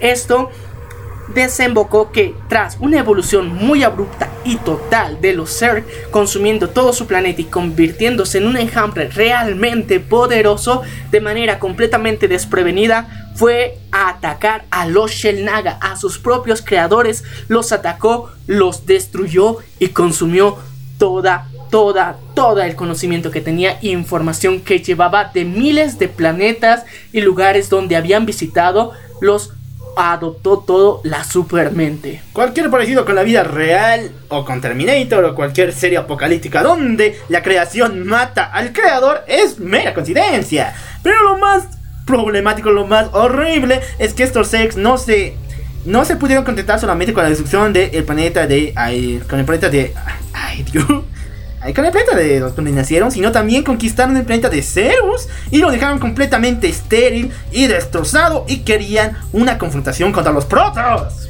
Pero esto por qué? Porque en la naturaleza de los Zerg está el consumir todo lo que sea y tenga una inteligencia superior o una característica superior a la que ellos tienen. Entonces ellos deciden que cuando toman toda la información de los Shennaga se dan cuenta que hay un universo extenso que explorar y que realmente hay criaturas fantásticas a las que puede absorber este conocimiento y destruirlo al mismo tiempo para ser ellos cada vez superiores. Y este es el objetivo principal de la supermente, congregar todo el conocimiento del universo para sí mismo y cada vez que los Zerg evolucionen y sean más y más fuertes. Y esto hace que empiece una expansión de los Zerg en el universo y poco a poco fueron colonizando el lugar que pisaban, lugar que se destruía la vida entera ahí por el nivel de consumo que se tenía por los Zerg, porque depredaban absolutamente todo. Exactamente, vemos conflictos muy fuertes contra los protos porque deseaban los Zergs de los protos esos poderes iónicos especiales que poseían. Y también se enteraron que existían los seres humanos como nosotros. Y además de pensar que somos deliciosos, ellos pensaron, estos changos siguen en un estado infantil, no nos sirven para nada. Y realmente este es el conflicto inicial que hay. Porque los Zerg identificaron gracias a los Shellnaga que existían los protos. Entonces estos mostraban un nivel de inteligencia superior porque los mismos Shellnaga les habían dedicado aún más tiempo y cada uno tenía una inteligencia diferente. Entonces esto intrigó bastante a la supermente y decidió que ellos eran uno de, de los de las razas más superiores que existían en el universo y deseaba el control completo de ellos. Así que empezaron exploraciones que primero fueron bastante reducidas para ir viendo y observando desde lejos la mayor parte de sus fuerzas la seguía concentrando en planetas anexos, pero envió pequeñas misiones a planetas circundantes a lo que serían los Terran, donde querían explorar qué estaba pasando y se habían dado cuenta que los protos estaban observando a los Terrans, entonces querían ver su reacción ante el consumo completo de los Terrans. Entonces, las exploraciones de los Zerg llegaban a un planeta, lo consumían todo y en más de un planeta destruyeron por completo. Entonces los protos, que ahora hay que retomar a los protos porque en serio tienen una historia muy chévere, en serio estos son, son los que más aprecio. Eh, es, es, como los, técnicamente, unos, una especie de elfos que existían en el espacio, realmente emocionan mucho porque después de lo que sería la, la, el conflicto, el eón del conflicto, hubo una evolución. Ya mostramos que pese a este conflicto que tenían por los Shellnaga, por esta envidia, por este conflicto tan, tan visceral que llegaron a tener, muchas tribus se empezaron a gestionar de manera independiente. Cada uno de estos eh, quería un desarrollo independiente, quería tomar el poder, pero toda esta frustración que tenían, este resentimiento por las guerras pasadas, todo esto estaba perdiendo fuerza cada vez que resurgía una nueva generación. Con el paso del tiempo surgieron eh, lo que podría denominarse eh, la ascensión, que se conoce como el Kala, la nueva organización que permitió que terminar este conflicto gracias a que se retomó el poder sioníco que habían perdido durante la, la batalla que tuvieron en el león del conflicto porque este poder de comunicarse y tener esta telepatía había ido menguando por el odio y el resentimiento que se tenían entre ellos. Pero al retomar este, este poder con milenios de una guerra y conflictos constantes, ayudó a que los protos poco a poco retomaran esta fuerza, es, esta característica tan especial que tenían y restaurar el poder sioníco y como lo decía, generar una unidad. Pero en todo esto había un contrapunto, porque existían los templarios oscuros. estos eran los guerreros que no estaban de acuerdo con dejar todo esto en el pasado. Ellos creían que eran cosas que se tenían que confrontar realmente y hacer algo al respecto. Pero mientras tanto, el Kala, el camino de los templarios y el cónclave decía que había que olvidar estas cosas y reestructurar toda esta estructura muchas veces en base a mentiras. Pero estas mentiras restablecían el orden, pero los templarios oscuros no estaban de acuerdo, así que fueron expulsados de su planeta. Y esto eh, generó un conflicto y un resentimiento en los templarios oscuros, pero al mismo tiempo amaban su planeta y se mantuvieron al margen del mismo, viviendo como nómadas, migrando alrededor, pero al mismo tiempo protegiendo su propio planeta de fuerzas extrañas. Ellos se dieron la automisión de que si bien no nos quieren ahí, nosotros desde lejitos, pero los vamos a estar vigilando y protegiendo. Así que esto fue lo que hicieron.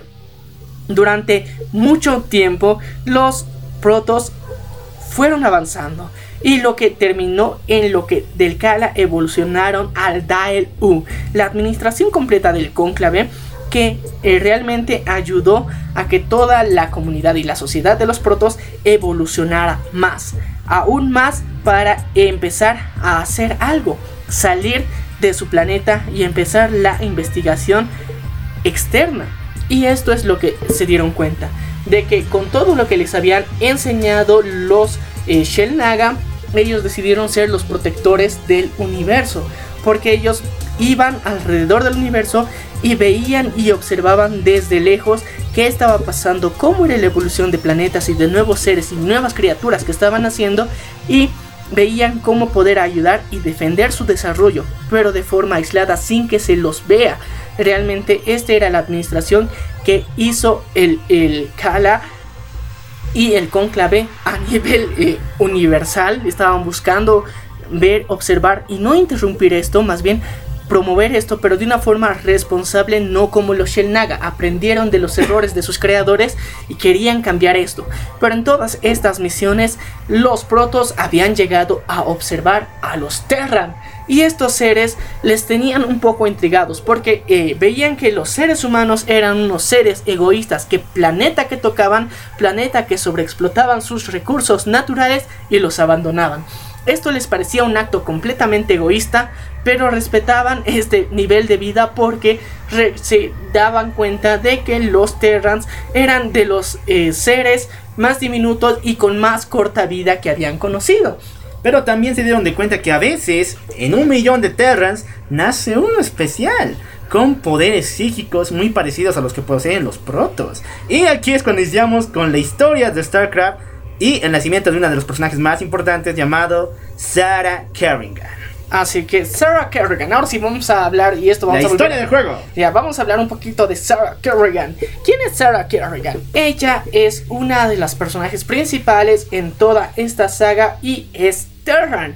Inicialmente vemos cómo ella ha tenido un nacimiento en técnicamente en, en la Tierra en la que fue eh, evolucionando y eh, se volvió del escuadrón élite porque ella tenía poderes eh, psíquicos y esto le ayudó a formar parte de una línea especial de lo que se conoce dentro de los la confederación dentro del ejército de la confederación y se unió a las órdenes del el coronel Arturus Mex. Ya saben de quién estamos hablando no chicos el, el pequeño Arthur aquel muchacho que hizo la revolución de Cor de Corhan. Ya, pero Mengs, él tenía este plan con la confederación de que cada uno de, no había solamente unos, eran los psicoemisores, eran personas con poderes especiales que habían llegado, eh, que habían nacido, eh, bueno, Terrans obviamente, y a ellos los agrupaba como un escuadrón especial de psicoemisores de la confederación que eh, contra la confederación en sí que ellos habían, se habían asociado como tal para eh, ser transmisores, eran como radios humanas en el espacio porque podían comunicarse a grandes distancias con el comando especial para mejorar sus fuerzas y mejorar la élite de lo que hacían. Entonces, estos telepatas eran la crema innata, pero al mismo tiempo obligada y forzada y eh, sobreexplotada de los Terrans. Así que en una misión se envió a nuestra querida Sarah Kerrigan a un planeta. Bueno, aquí también tenemos que ver que a las, a las órdenes del señor Mex hubo muchos conflictos con los protos y con los eh, Zergs. Pero lo más reconocible, y aquí es donde nos duela más a nuestro corazón, es que Sara siempre estuvo muy pero muy unida a eso de la Confederación. Pensaba que era el mejor camino que podíamos elegir para traer la paz al universo. Pero todo esto se fue al diablo una vez que se enteró que su querido líder, el querido coronel Mex, era un traidor y era parte de los hijos de Korhal. Y de hecho, no solo parte, su mismo líder era eh, aquel hombre en el cual confió. Y realmente esto fue bastante conflictivo porque ella tenía a su querido ser amado, nuestro querido Kerrigan, que es uno de los eh, personajes que eh, muestra más valor durante toda, toda esta saga. Porque él técnicamente era el líder de este comando especial que hacía las exploraciones en estos planetas, pero intencionalmente a nuestra querida Sarah Kerrigan la envían a un planeta donde al planeta que realmente había dos opciones. Uno, estaba invadida por Zerg. Y también por protos. Y, no, estaba invadida por Zerg y los protos pensaban destruir. Porque, ahora sí, vamos a recapitular, perdón por decirnos bolas, porque eh, eh, es complicada esta parte de la historia. Los Zerg estaban invadiendo, como les decíamos, los Zerg eran estos bichos raros que estaban invadiendo todo lo que habitaba. Entonces se fijaron que en los planetas Terrans o sea, en los planetas donde estaban los Terras, los protos estaban vigilando desde el espacio. La Supermente quería saber cómo reaccionaban los, los protos ante una invasión o ante los Zerg.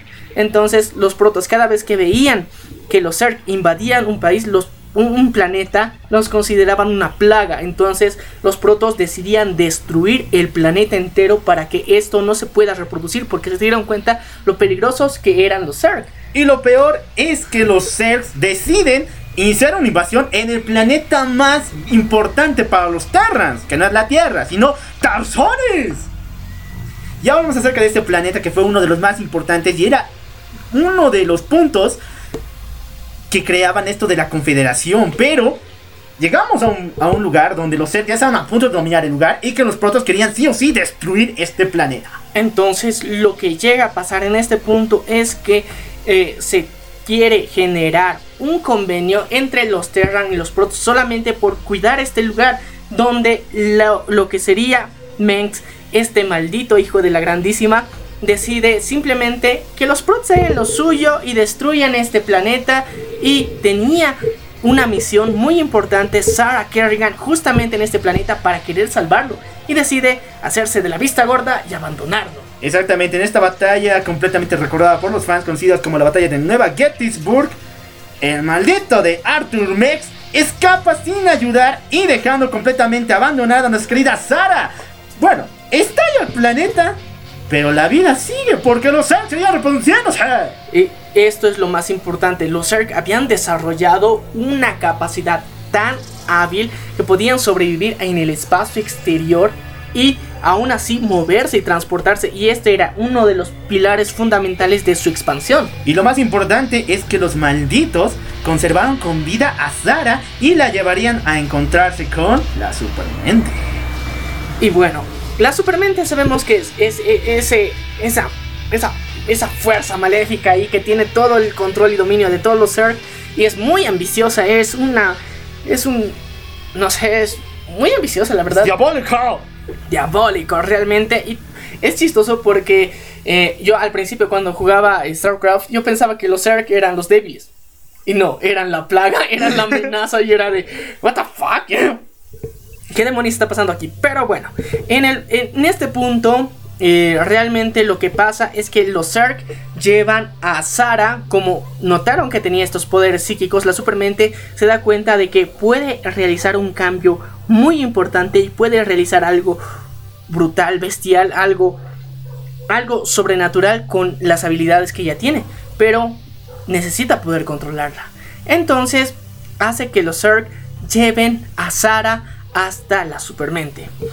Dentro de lo que es la supermente, decide apoderarse de Sara y a través de utilizar las piedras Argus, como lo habíamos dicho, los protos habían utilizado las piedras Argus para evolucionar, para mejorar sus armas, para salir al espacio y para ser los cuidadores del universo, pero cuando los Zerg llegan y, y los Zerg, los eh, matan a los Shelnaga, recuperan información de qué son las piedras Argus. Entonces, Eh, las piedras Argus son una pequeña derivación de las piedras Kiringan, que eran las originales, pero igual conservan su poder casi. entonces Su poder.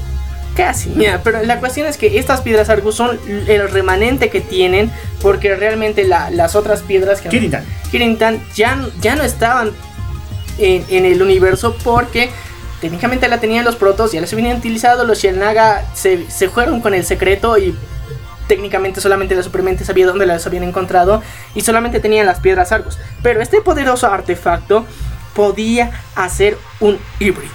Y este híbrido que generó entre los Zerg y los Terrans con el poder adicional de que era una telépata. Imagínate, con este poder la supermente pensó que iba a dominar y controlar por completo porque ya tenía la comunicación con todos los Terrans. Podía invadir todas sus transmisiones a través de esto. Y así es como nace la reina de los espadas. Exactamente, y aquí queremos mencionar a nuestro querido compañero y amante de este juego StarCraft, ¡Wow, hermano! ¿Por qué? Porque sabemos que la reina de tus espadas, nuestra querida Sarah Kiringan, es tu waifu, ¿verdad, hermano?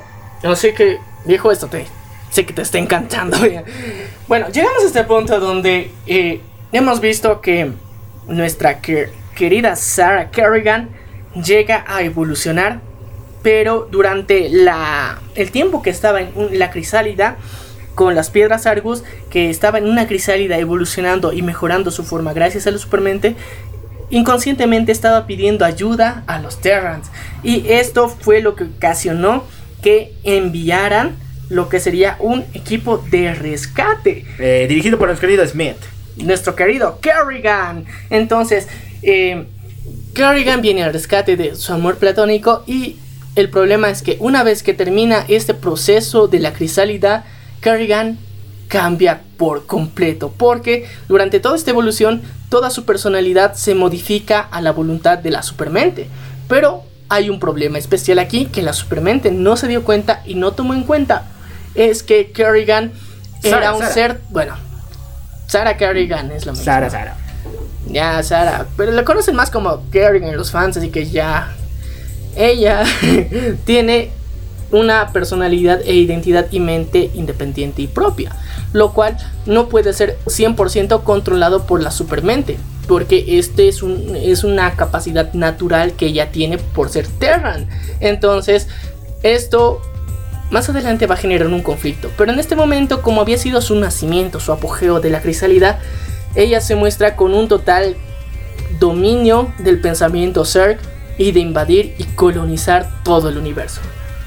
Dios, completamente apocalíptico. Vimos la transformación de una querida waifu muy amante de la libertad y del planeta Terran a la reina de las espadas, Jesús. María José. Y bueno, en este tiempo es un completo caos en la galaxia porque los Zergs no solamente dominaron la habilidad de poder respirar y movilizarse a través del espacio sin necesidad de naves, sino que se acercaban a los planetas como moscas y venían solamente a destruir.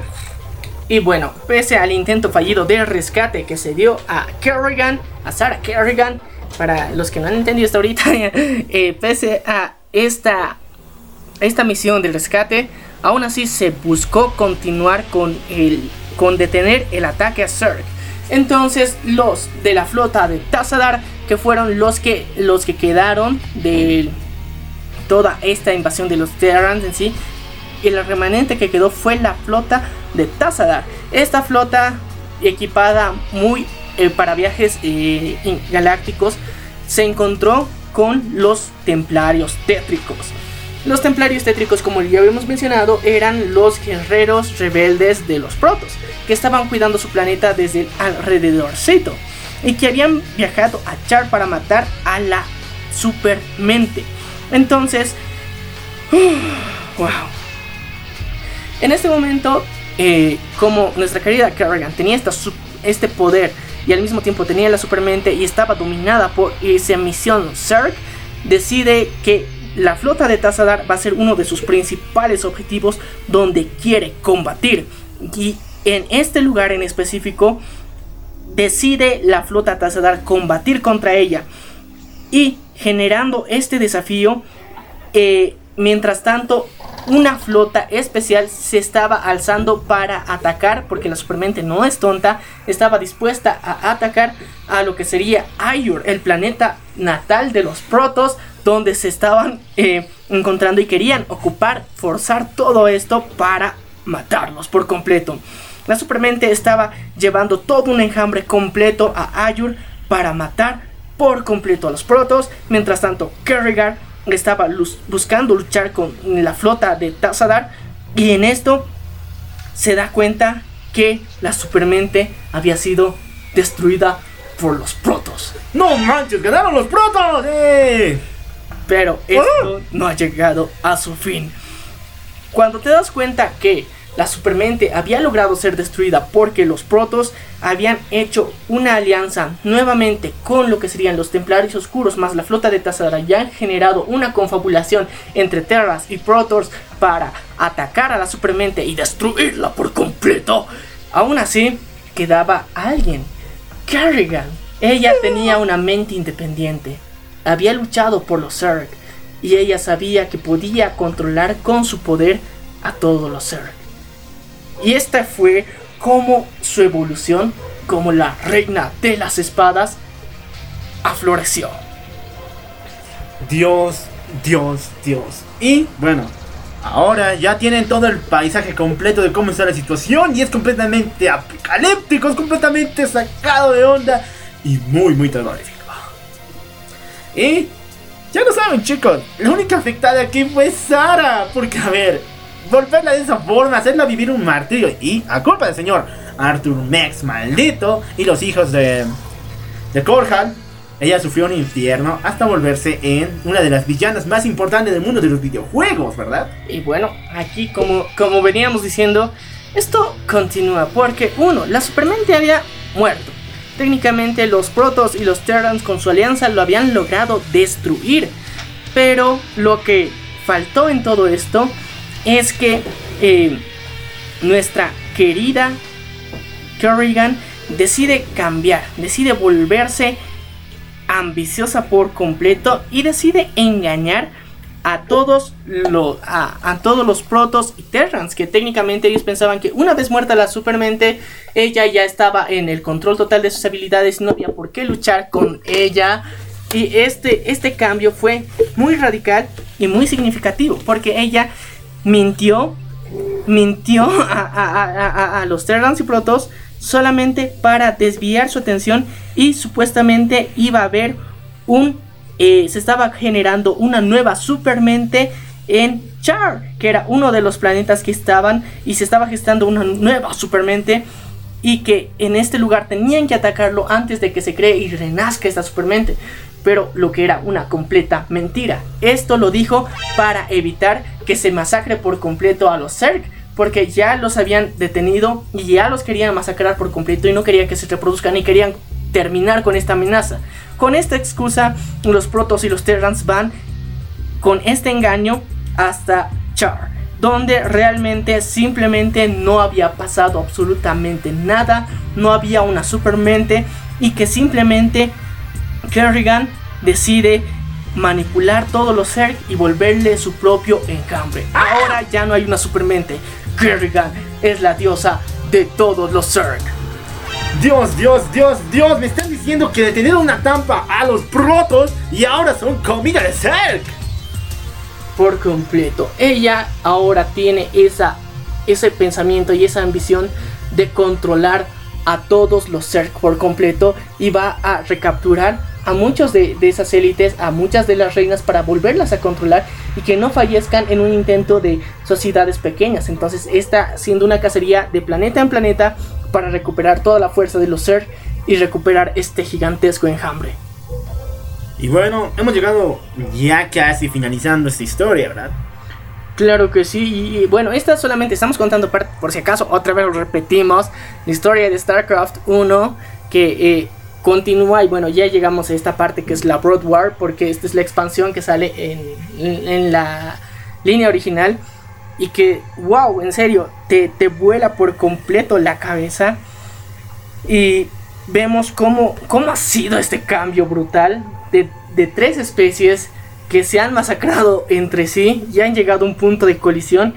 Imagínate, un híbrido que fue una completa reina de todo esto. Imagínate, la ambición Terran es, es maligna, que pudo tomar el control de los Zerg. Imagínense chicos, estamos hablando de una chica que tiene parte de las tres razas. Tiene los poderes iónicos de los protos que nació con ellos, no se sabe por qué.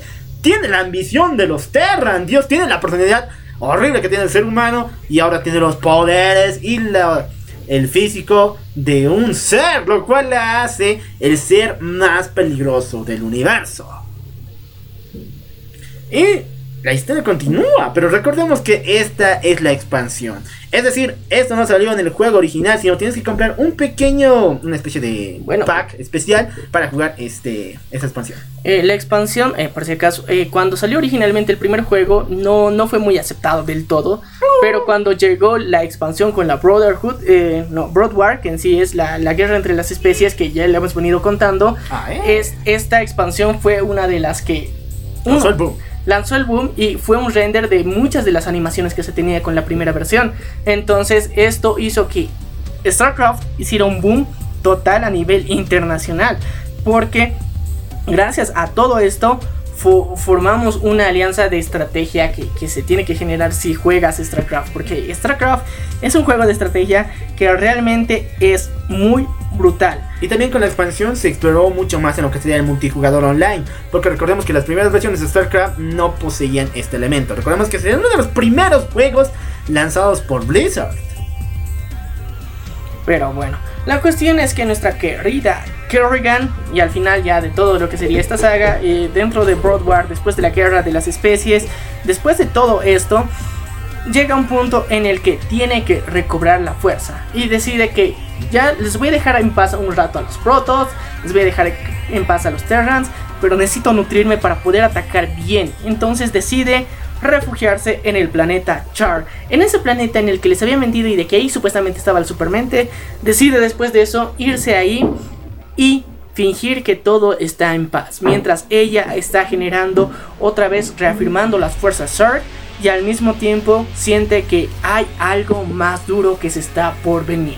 Y así es como termina lo que sería StarCraft 1. Exactamente, chicos. Nos acabamos de comer un juego que tiene duración de 10 horas, chicos. Así que muchachos, en serio, si les ha gustado por favor compartan, en serio. No, si les ha gustado, jueguen el juego. Que no es muy, muy difícil de encontrarlo actualmente. Pueden descargarlo a través de Stream. Otros plata otras plataformas chafitas, como por ejemplo el Ryan y el Kevin, tienen su página donde puedes encontrar el juego. Y bueno, la verdad es que eh, esta saga es muy interesante. Hemos visto que su desarrollo histórico es brutal. Tienen tres especies diferentes y hemos contado sus orígenes, cómo es su evolución, su colisión entre cada uno de estos. Y bueno, imagínate lo que se viene para lo que sería StarCraft 2, que es otra mega historia que obviamente si este este episodio en especial es bastante reproducido, vamos a considerar hacer una segunda parte, pero eso no depende de nosotros, depende de ustedes. Así que muchachos, por favor, compartan este episodio. Y ahora sí vamos a irnos con las curiosidades de StarCraft. Eso, eso, eso, me encanta. Y bueno, ya lo habíamos explicado. Empecemos con ello. Primero con los Terrans. Sus armaduras los hacen ver gorditos, en serio. Mucho más de lo que hace Gears of War. Y eso que en Gears of War todo el mundo está gordo. Pero bueno, en StarCraft sí son medio redonditos, pero cada armadura tiene su significado especial, ¿verdad? Eh, claro que sí, y es interesante porque eh, dentro de, de los Terrans sobre todo, se tiene una, una clasificación y unas capacidades de, por ejemplo, hay los bombarderos que son los que lanzan fuego con unos lanzallamas muy potentes, que en serio, wow, Llamas. lanzallamas. Lo que le encanta a Zork. Sí.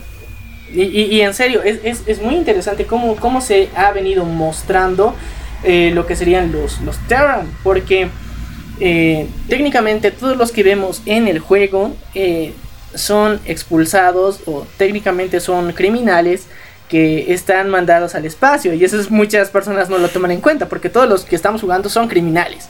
Y son como los vetados de la Tierra Pacífica solamente para que explorar y como carne de cañón para todo lo que se está haciendo. Pero están Pero, en libertad. ¿Me estás diciendo que el Brian y el Kevin solamente por piratear cosas los pueden mandar al espacio? Sí, sí, sí, si estamos en el mundo de StarCraft, sí, la Chicos, verdad que sí. Ya lo escucharon, no hay que piratear. O si quieren, háganlo de forma discreta, si no los vamos a lanzar a este espacio abismo negro. Y bueno, tenemos que decir que uno de los más interesantes es el vehículo de construcción espacial, que es este, este mini obrero robot que ayuda a generar todas las unidades de construcción, eh, los generadores de batallones, todo esto, porque en serio es muy interesante cómo cómo vienen a construir y además son los, los eh, eh, entre comillas mineritos que se les decía también en mis épocas de porque ellos eran los que sembraban el mineral y el gas para generar nuevas unidades así que es uno de los más queridos porque su sonido es característico, es muy épico y en serio ha marcado a una generación entera porque es muy reconocible. A ver, dilo, dilo, dilo. Me encantó, parece como de dentista. No, sí, es como dentista Sí. y soldador, así una de dos, una mezcla bien rarita. Luego también tenemos, o sea, a mucho- muchos, eh, ¿cómo se dirían? Muchas unidades que al menos a mí el que más me gustaba era este, este tanque de asedio. Que wow, es, es genial porque eh, cada tenía dos opciones, o sea, era su modo de ataque normal y cuando se detenía podías hacer que se implante en tierra y su cañón aumentaba de potencia, porque si estaba estático, o sea, tenías la opción de, ¿cómo sería? Engramparlo en la tierra técnicamente y su poder aumentaba porque al principio tiene tres cañones. Pero si lo, ata- eh, si lo atascas en tierra, tiene el poder de 5 con uno solo, así, súper guaso. Y wow, en serio, es genial porque las unidades son muy épicas. Bueno, también tenemos un dato curioso y muy perverso de StarCraft, el cual son las mulas de los Terrans. Las mulas son pequeñas unidades infectadas de Terrans que puedes poner en el bando del enemigo para que lo masacren. Técnicamente son como infiltrados en sí. Pero son, bueno, podemos decirlo como chivos y expiatorios, pero me gusta más el nombre, ¿no? Mulas. Ya. Bueno, al menos a mí uno de los que más me gustaba también de los Terrans era el crucero de batalla, que wow, en serio. Eh, la verdad, eh, esto es uno de, lo- de los aviones más, más grandes de versión crucero que se podría decir, porque eh, atacaba de una forma brutal y eran de los más caros de construir, pero cuando los tenías, y por lo menos tenías 5, tenías la capacidad de arrasar completamente con el enemigo. Pero tenías que saber equilibrarlo con tus fuerzas terrestres más esta fuerza aérea. ¡Wow! Derrotabas por completo a tus enemigos. Era brutal, la verdad. Y es brutal, porque ahorita, como le habíamos dicho al principio, hay la versión remasterizada de esta versión original. Y está en Full HD 4K. Y bueno, vamos a continuar con las curiosidades que tienen estos, porque eh, una de las armas más principales que tienen ya fuera de los Terran serían los Zerg. Son estas cuchillas in- incrustadas dentro de su piel que técnicamente es como si fueran huesos pero son pueden penetrar incluso lo que sería la armadura Protoss Por cierto, ahora estamos hablando de los Zergs, curiosidades y también características especiales de los Zergs.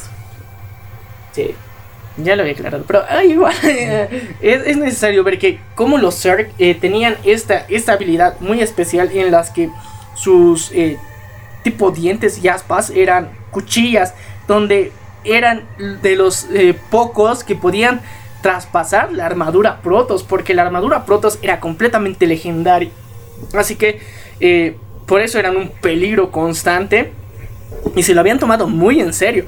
Al mismo tiempo tenemos, bueno, hay que hablar ahora sí de referencias, porque... Espera. Traigo mi escudo. ¿Dónde está mi escudo? Fusito tanque. Capitán América me lo dio completamente a mí para entender las referencias. Su superpoder. Porque técnicamente vemos una referencia a Alien y Depredador con los Zerg. Ah, sí, en todo sentido ya noté que en varias ocasiones hay muchas referencias, pero también me hace muy, muy parecido a Prometeo.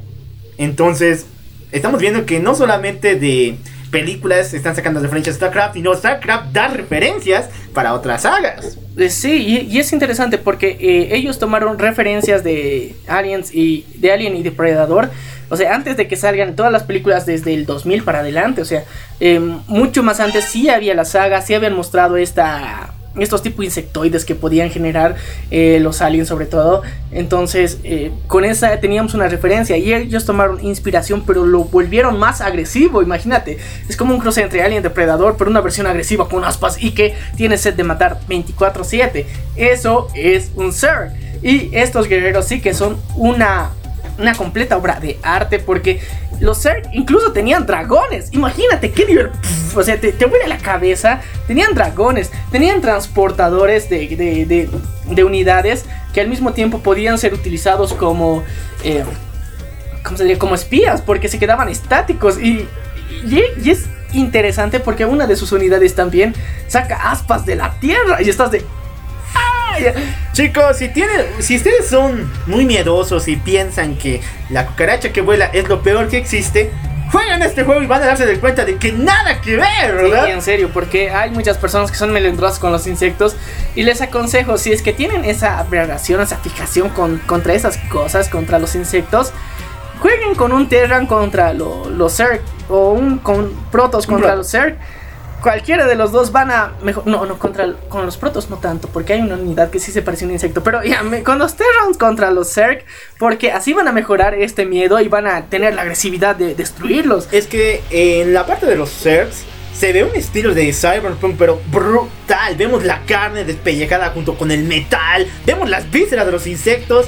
Dios, esto es para los completos enfermos. Sí, no, y es, y, y es lo más interesante porque fue eh, uno de los primeros juegos en los que eh, se podía tener esta opción de RPG, ¿no? Ah, sí. eh, esto es lo más extraño. Es uno de los primeros juegos en poder cambiar el color de la sangre. Porque, bueno, también recordemos que lo sí o sí tenían que sangrar. Pero te da la opción de cambiarle el color a verde o azul de los sets. Pero si te gustas cuál es macho más no poder, ah, vas a elegir el rojo, men. Eh, es, es interesante porque eran de las primeras unidades y juegos en donde realmente veías de forma explícita cómo sangraban las unidades. Y lo peor, ¿cómo nacían? Eso sí, es de asco. Sí, sobre todo los Zerg, o sea, ves cómo nacen, cómo evolucionan, de repente se crean una cosa rara ahí y es de, ay, ya. Y muchas personas son melindrosas por eso. Yo te digo, si quieres superar estos miedos, juega StarCraft, lo vas a hacer, vas a conocer un universo muy denso y la verdad es que me emociona mucho. Y bueno, ya, ya hemos hablado un poquito de los Zerg, ahora hay que hablar de los, de los Protoss. protos. Exactamente, los pequeños, los grandes elfos espaciales. Bueno, realmente no son elfos, pero... Neta, se parece. Se parecen, podrían ser elfos del espacio porque eran demasiado bondadosos. eh, querían cuidar el universo entero, imagínense. O sea, su responsabilidad que se habían asignado a sí mismos era un delirio de grandeza o eran muy responsables con su ecosistema. Una de dos. y, y- y la cuestión es que eh, ellos tienen unidades muy interesantes, pero eh, cuando juegas el juego, o sea, te das cuenta que ellos sí, o sea, eres, si eres Terran y te enfrentas a ellos, tienes, o sea, sientes que tienes todas las de perder. Pero ahí está el detalle del juego. Que puedes tener una estrategia tan brutal que puedes vencer a los Protoss y a los Zerg, siendo Terran. Y técnicamente, según la historia, eh, un Terran realmente es débil comparado con ellos. Pero ahí está el dilema del juego, que puedes vencerlos a ambos si tienes una estrategia correcta y sabes explorar bien tus unidades. Así que esta es una de las mejores características y en serio, los niveles más difíciles son con los Terran, no son con los Protoss. Los Protoss son los más complicados de, de vencer en estrategia porque sus unidades a veces tienen más, más grande alcance o a veces su daño eh, con, con, digamos, imagínate, un, un guerrero de los, de los Protos. Protos. de los protos, pero un, un templario, por ejemplo. A ver. Un templario viene, te ataca y a tus unidades, o sea, están alrededor y a todas al mismo tiempo daña. Imagínate, o sea, vos estás con, con tus lanza, lanza, lanzallamas, digamos, aijitos, eh, con tus bombarderos, lanzándoles fueguito. Él se para al medio y con un espadazo a todos les ha bajado la mitad de la vida. Con el segundo ya han muerto. Y estás de, ¿qué demonios ha pasado aquí? Bueno, para todos aquellos que siguen con la vieja tendencia de No, los protos son los más débiles, no me jueguen con ellos. Chicos, muy mal hechos porque estos desgraciados son muy fuertes. Sí. La cosa es aprender a jugar con ellos. Sí, es, es, es complicado jugar con ellos. Y, y imagínate, para, para llegar a tener un nivel de adecuado de cuidar a tus unidades y que con un espadazo no, no te den los, los eh, protos a los Terrans, tienes que mejorar a los Terrans full. En serio, tienes que mejorar cada una de sus capacidades para realmente que no les haga tanto daño. Porque de buenas a primeras aparece un protos contra tus unidades, sobre todo los templarios, les hacen bolsa así al tiro, en serio, son es muy complicado ese- esa parte del juego al principio, o sea, cuando te estás enfrentando a esto, es complicado, te, te ves, eh, te las ves negras, no, no sientes que los puedas vencer. Y luego cuando avanzas ya en multijugador, ahí sí crees que son débiles, porque no sabes desarrollar las unidades, porque todo sigue una estrategia. Entonces tienes que eh, ir experimentando cómo es la mejora de las unidades, qué unidades son más eficientes o qué unidades crecen más rápido. Todo esto es necesario que sepas para recién armar todo esto y solamente lo puedes aprender jugando. Así que no se quejen muchachos. Y ahora sí vamos a hablar con las curiosidades generales de esta saga. Bueno, bueno, bueno. Ahora sí vamos a hablar de farándula y ver la relación que tiene StarCraft con el mundo eh, prácticamente geek de que vivimos hoy en día. Recordemos que en un capítulo de Friends, nuestro querido Joyce, John, ay, Joyce, ay, ¿cómo se llama este chico? El que siempre la arruina todo. Joy. Joy hizo un cosplay de la reina de las espadas. Zark. No manches, fue enfermo, pero fue divertido ese capítulo, ¿verdad? Sí, eh, es, es memorable y técnicamente está en la memoria absurda. Es que el ñato dice que se va a vestir de la mujer o del ser femenino más hermoso entre todos. Todo el mundo esperando que sea una super waifu. Pero está vestida de la reina de las espadas, no manches. Pero yo te digo, en esa época en la que, mira, pese a los gráficos, era una waifu buena. Entonces, yo te digo, es de respetarse mucho porque eh, tomando en juego que tomando en cuenta que es un juego de los 2000 que su render no era por completo bueno, aún así tenía unas buenas características. Es uno de los juegos pioneros, o sea, junto es Blizzard eh, tenía Diablo, tenía a, World of War- Warcraft, digamos, tenía varias franquicias buenas, pero StarCraft tenía ha sabido diferenciarse pese a todo eso y lo ha hecho de una forma brutal y la reina de las espadas como primero, o sea, técnicamente primero era un, un, aliado y mostrar su historia de cómo se ha convertido en la reina de las espadas te dejaba ahí de wow, cómo no admirarla. Entonces, es, es increíble realmente y también hay otro dato porque en Corea jugar StarCraft es un deporte nacional. Espera, espera, te voy a poner mi. Si pensaban que jugar Fortnite en los E-Games era ridículo, esto avanza un nivel mucho más alto. Pero sabes que StarCraft tiene, tiene esa presencia de ser el pionero en los E-Games a nivel torneos inter, bueno, inter, mm, e inter- no, mundial. internacionales y Mundial. mundiales. ¿Por qué razón? Porque con esta moda de StarCraft y principalmente con el gran auge que fue StarCraft 2, se inició esta... No, lo que fue, mira, te, explico bien, porque mira, con StarCraft 1 y con la expansión de Broad War que tenía la capacidad de implantó el multijugador, esto permitió a que muchas personas puedan jugar, interactuar, porque sus mapas eran de chingones e ilimitados, porque podías jugar hasta 12 personas en un mismo mapa y había gente tan loca que se metía y creaba, o sea, había mods siempre hay mods que se podían generar mapas de hasta 40 personas al mismo tiempo. Imagínate, 40 jugadores al mismo tiempo en el mismo mapa, sacándose la madre con diferentes unidades. Era brutal y esto gustó tanto en Corea del Sur que principalmente ahí se ha vuelto un deporte nacional y sabes que los primeros eSports y gaming que ha habido ha sido en Corea. Y esto inició el boom desde el 2005. Imagínate, este, este es el patriarca de todos los juegos. De que quieras vivir como un gamer profesional, StarCraft es la clave. Por eso hemos decidido hablar de StarCraft primero antes de cualquier otro juego por completo. StarCraft De MOBA sí, de MOBA sí. de moda, sí, pero en serio, porque StarCraft ha dado el pie a todo esto. Si no fuera StarCraft, ahorita no habría gamers profesionales, no habría, no habría Wendy Gear que se cree una cosplayer gamer profesional solamente por jugar Fortnite o Free Fire.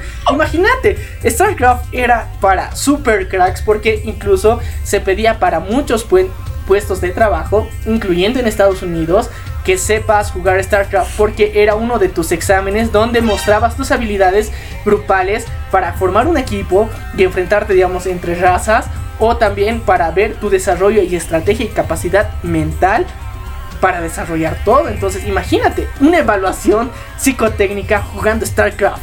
Chicos, si les parece duro el tener que aguantarse como una empresa te revisa el face, imagínense estas cosas. En serio, chicos, estos eran tipos duros. Y imagínate eh, que no te acepten en un trabajo por no saber jugar StarCraft. O sea, wow, qué cosas más locas que realmente han llegado a pasar. Pero imagínate, eh, Blizzard Games no sabía lo que se metía cuando StarCraft se volvió tan fuerte en Corea. que es, es- ese virus del- de, la emoción que se tenía se contagió en muchos países y por más de 10 años fue uno de los juegos que se jugaba diariamente online y generalmente, mira, ahorita los gamers profesionales de StarCraft di- dedican un mínimo de 6 horas diarias de partidas para considerarse gamers profesionales para mejorar su estrategia. Dios, Mario. Comple- datos completamente increíbles. Si pensaban que esta fiebre de los videojuegos solamente era algo casual, chicos. Hay personas que están metidas en esto, en el universo de StarCraft, que le dedican 6 horas al día para, para poder aumentar sus estadísticas, para aumentar sus... eh, sus esta... Ay, ¿cómo se llama esto? Su nivel. Su eh. nivel y también sus estrategias que van a usar en el juego. Porque en serio, existe incluso un ranking internacional de lo que es StarCraft. Y ya, ya hemos pasado de StarCraft 1 a StarCraft 2, donde eh, eh, el punto máximo que han alcanzado hasta ahorita en el ranking que se tenía hasta el 2017 eran 12.200 puntos. Que esto se, se iba gestionando a través del control internacional digital. Entonces, Stats es el jugador número uno actualmente. ¡Un aplauso! De Corea, ¿verdad? Sí, Corea, Corea. Vamos chicos, deme una C, deme una O, una R, una E, una N, una A. ¿Qué dice?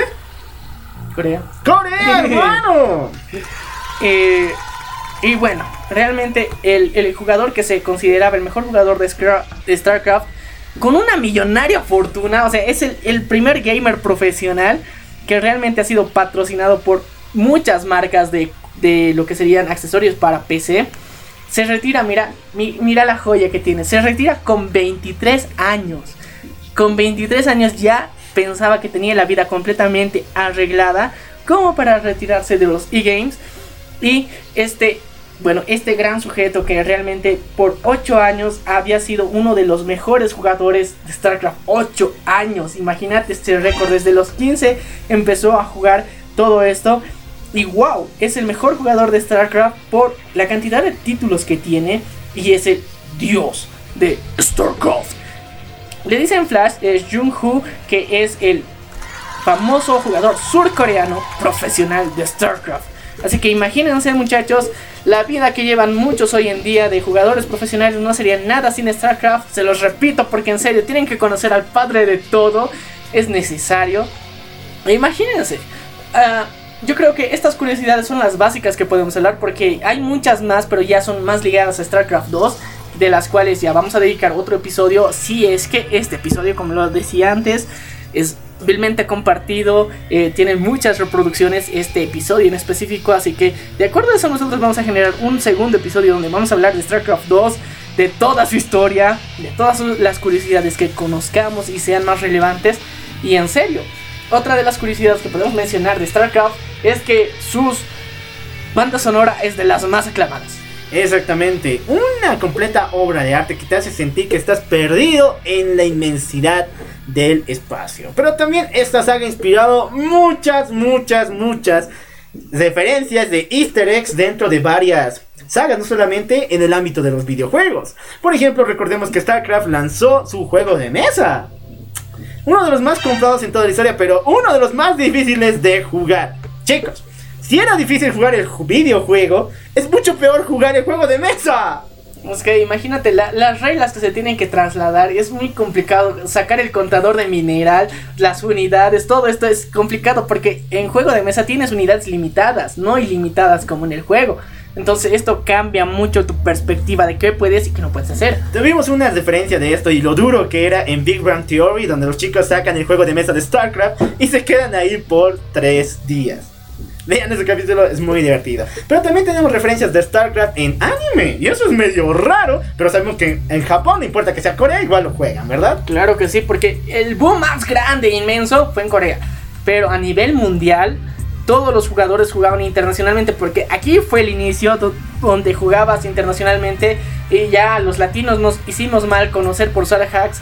Entonces, realmente StarCraft nos dio pie a, ser considerados los, los más hacks de- de- del mundo, porque en Latinoamérica era donde utilizaban eh, más hacks, robaban mineral, eh, se unían entre, digamos, tres jugadores para atacar a uno, luego le saqueaban y luego seguían peleándose entre ellos. Y eso es lo que temían muchos jugadores de Europa y Asia. Porque, o sea, los, los latinos, por hablar el mismo idioma, podían comunicarse más fácil y podían hacer estrategias mientras los otros estaban escuchando su conversación. Así es, chicos. Si encuentran una banderita que dice Japón o Corea, cancelen el juego y váyanse lo más rápido posible porque van a perder. A menos que usen hacks. No, a menos que se encuentren con otro amigo latino que les ayude a vencer. Ah, ya, tenemos Y- que y- estar en colonia aquí. y- y revisen nuestra nueva fama, porque en serio, e- esa fama se tiene que recuperar. Como latinos, en serio, hacíamos desastres contra los demás países. Eran difíciles de superar, pero con el paso del tiempo vimos que los coreanos y asiáticos en general mejoraron sus estrategias y nos hacían bolsa igual nomás. Así que hay que, hay que mejorar. Es una interesante intervención. Bueno, bueno, volvamos al mundo de las referencias de StarCraft en el anime. Y perdón por ser muy mainstream, no sé si habrá otras referencias en animes un poco antiguos, pero la que yo vi fue en el manga de, de esta serie romántica divertida de gamers. Y es uno de los capítulos clave en el manga, porque en esta se revela por fin los sentimientos que tiene a mano por nuestra querida Tendo. Y es jugando StarCraft. No manches, güey.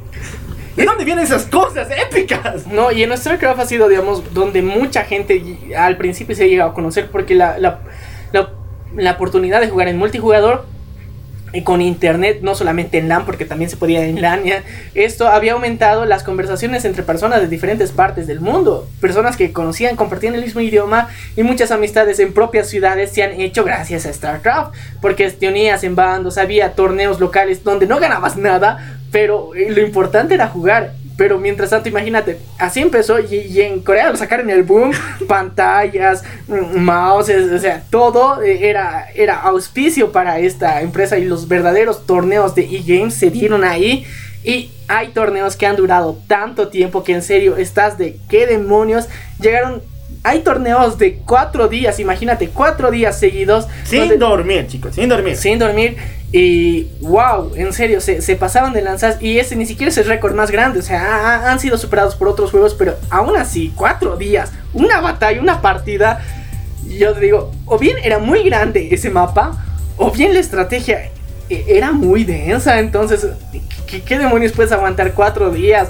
Yo te digo, yo sí he aguantado seis horas jugando una partida. Y ahora, ¿de qué demonios está pasando aquí? Pero no podías detenerte porque un minuto de descuido, de descuidar a alguna de tus, de tus tropas, varías mal. Y bueno, con esto finalizamos el capítulo de hoy. StarCraft ha invadido todos los ambientes del cine, las películas, del anime y mucho más. Y ese capítulo lo dedicamos especialmente a Juan, que nos dijo en la entrevista que StarCraft era su juego preferido y que la reina de espadas, nuestra querida Sara, era su waifu por excelencia, hermano. Así que gracias por ser parte de esto. Esto es la venganza del troll. Y en serio, ya saben muchachos, a cada episodio, el episodio que les más les guste, por favor compártanlo. Hagan que más personas conozcan eh, lo que sería este podcast. Y ya saben, lo mejor es que lo pueden escuchar en cualquier lado, en el tiempo que tengan libre, en el auto, en la caminata, haciendo ejercicio, haciendo cualquier cosa, puedan escucharlo. Y lo mejor, por favor, compártanlo para que más personas se unan. Y de acuerdo a los episodios que más les guste, podemos hacer una segunda o tercera o cuarta, quinta parte, pero solamente depende de ustedes. Bueno, yo soy el loco Al. Yo soy Melio. Nos vemos a la próxima.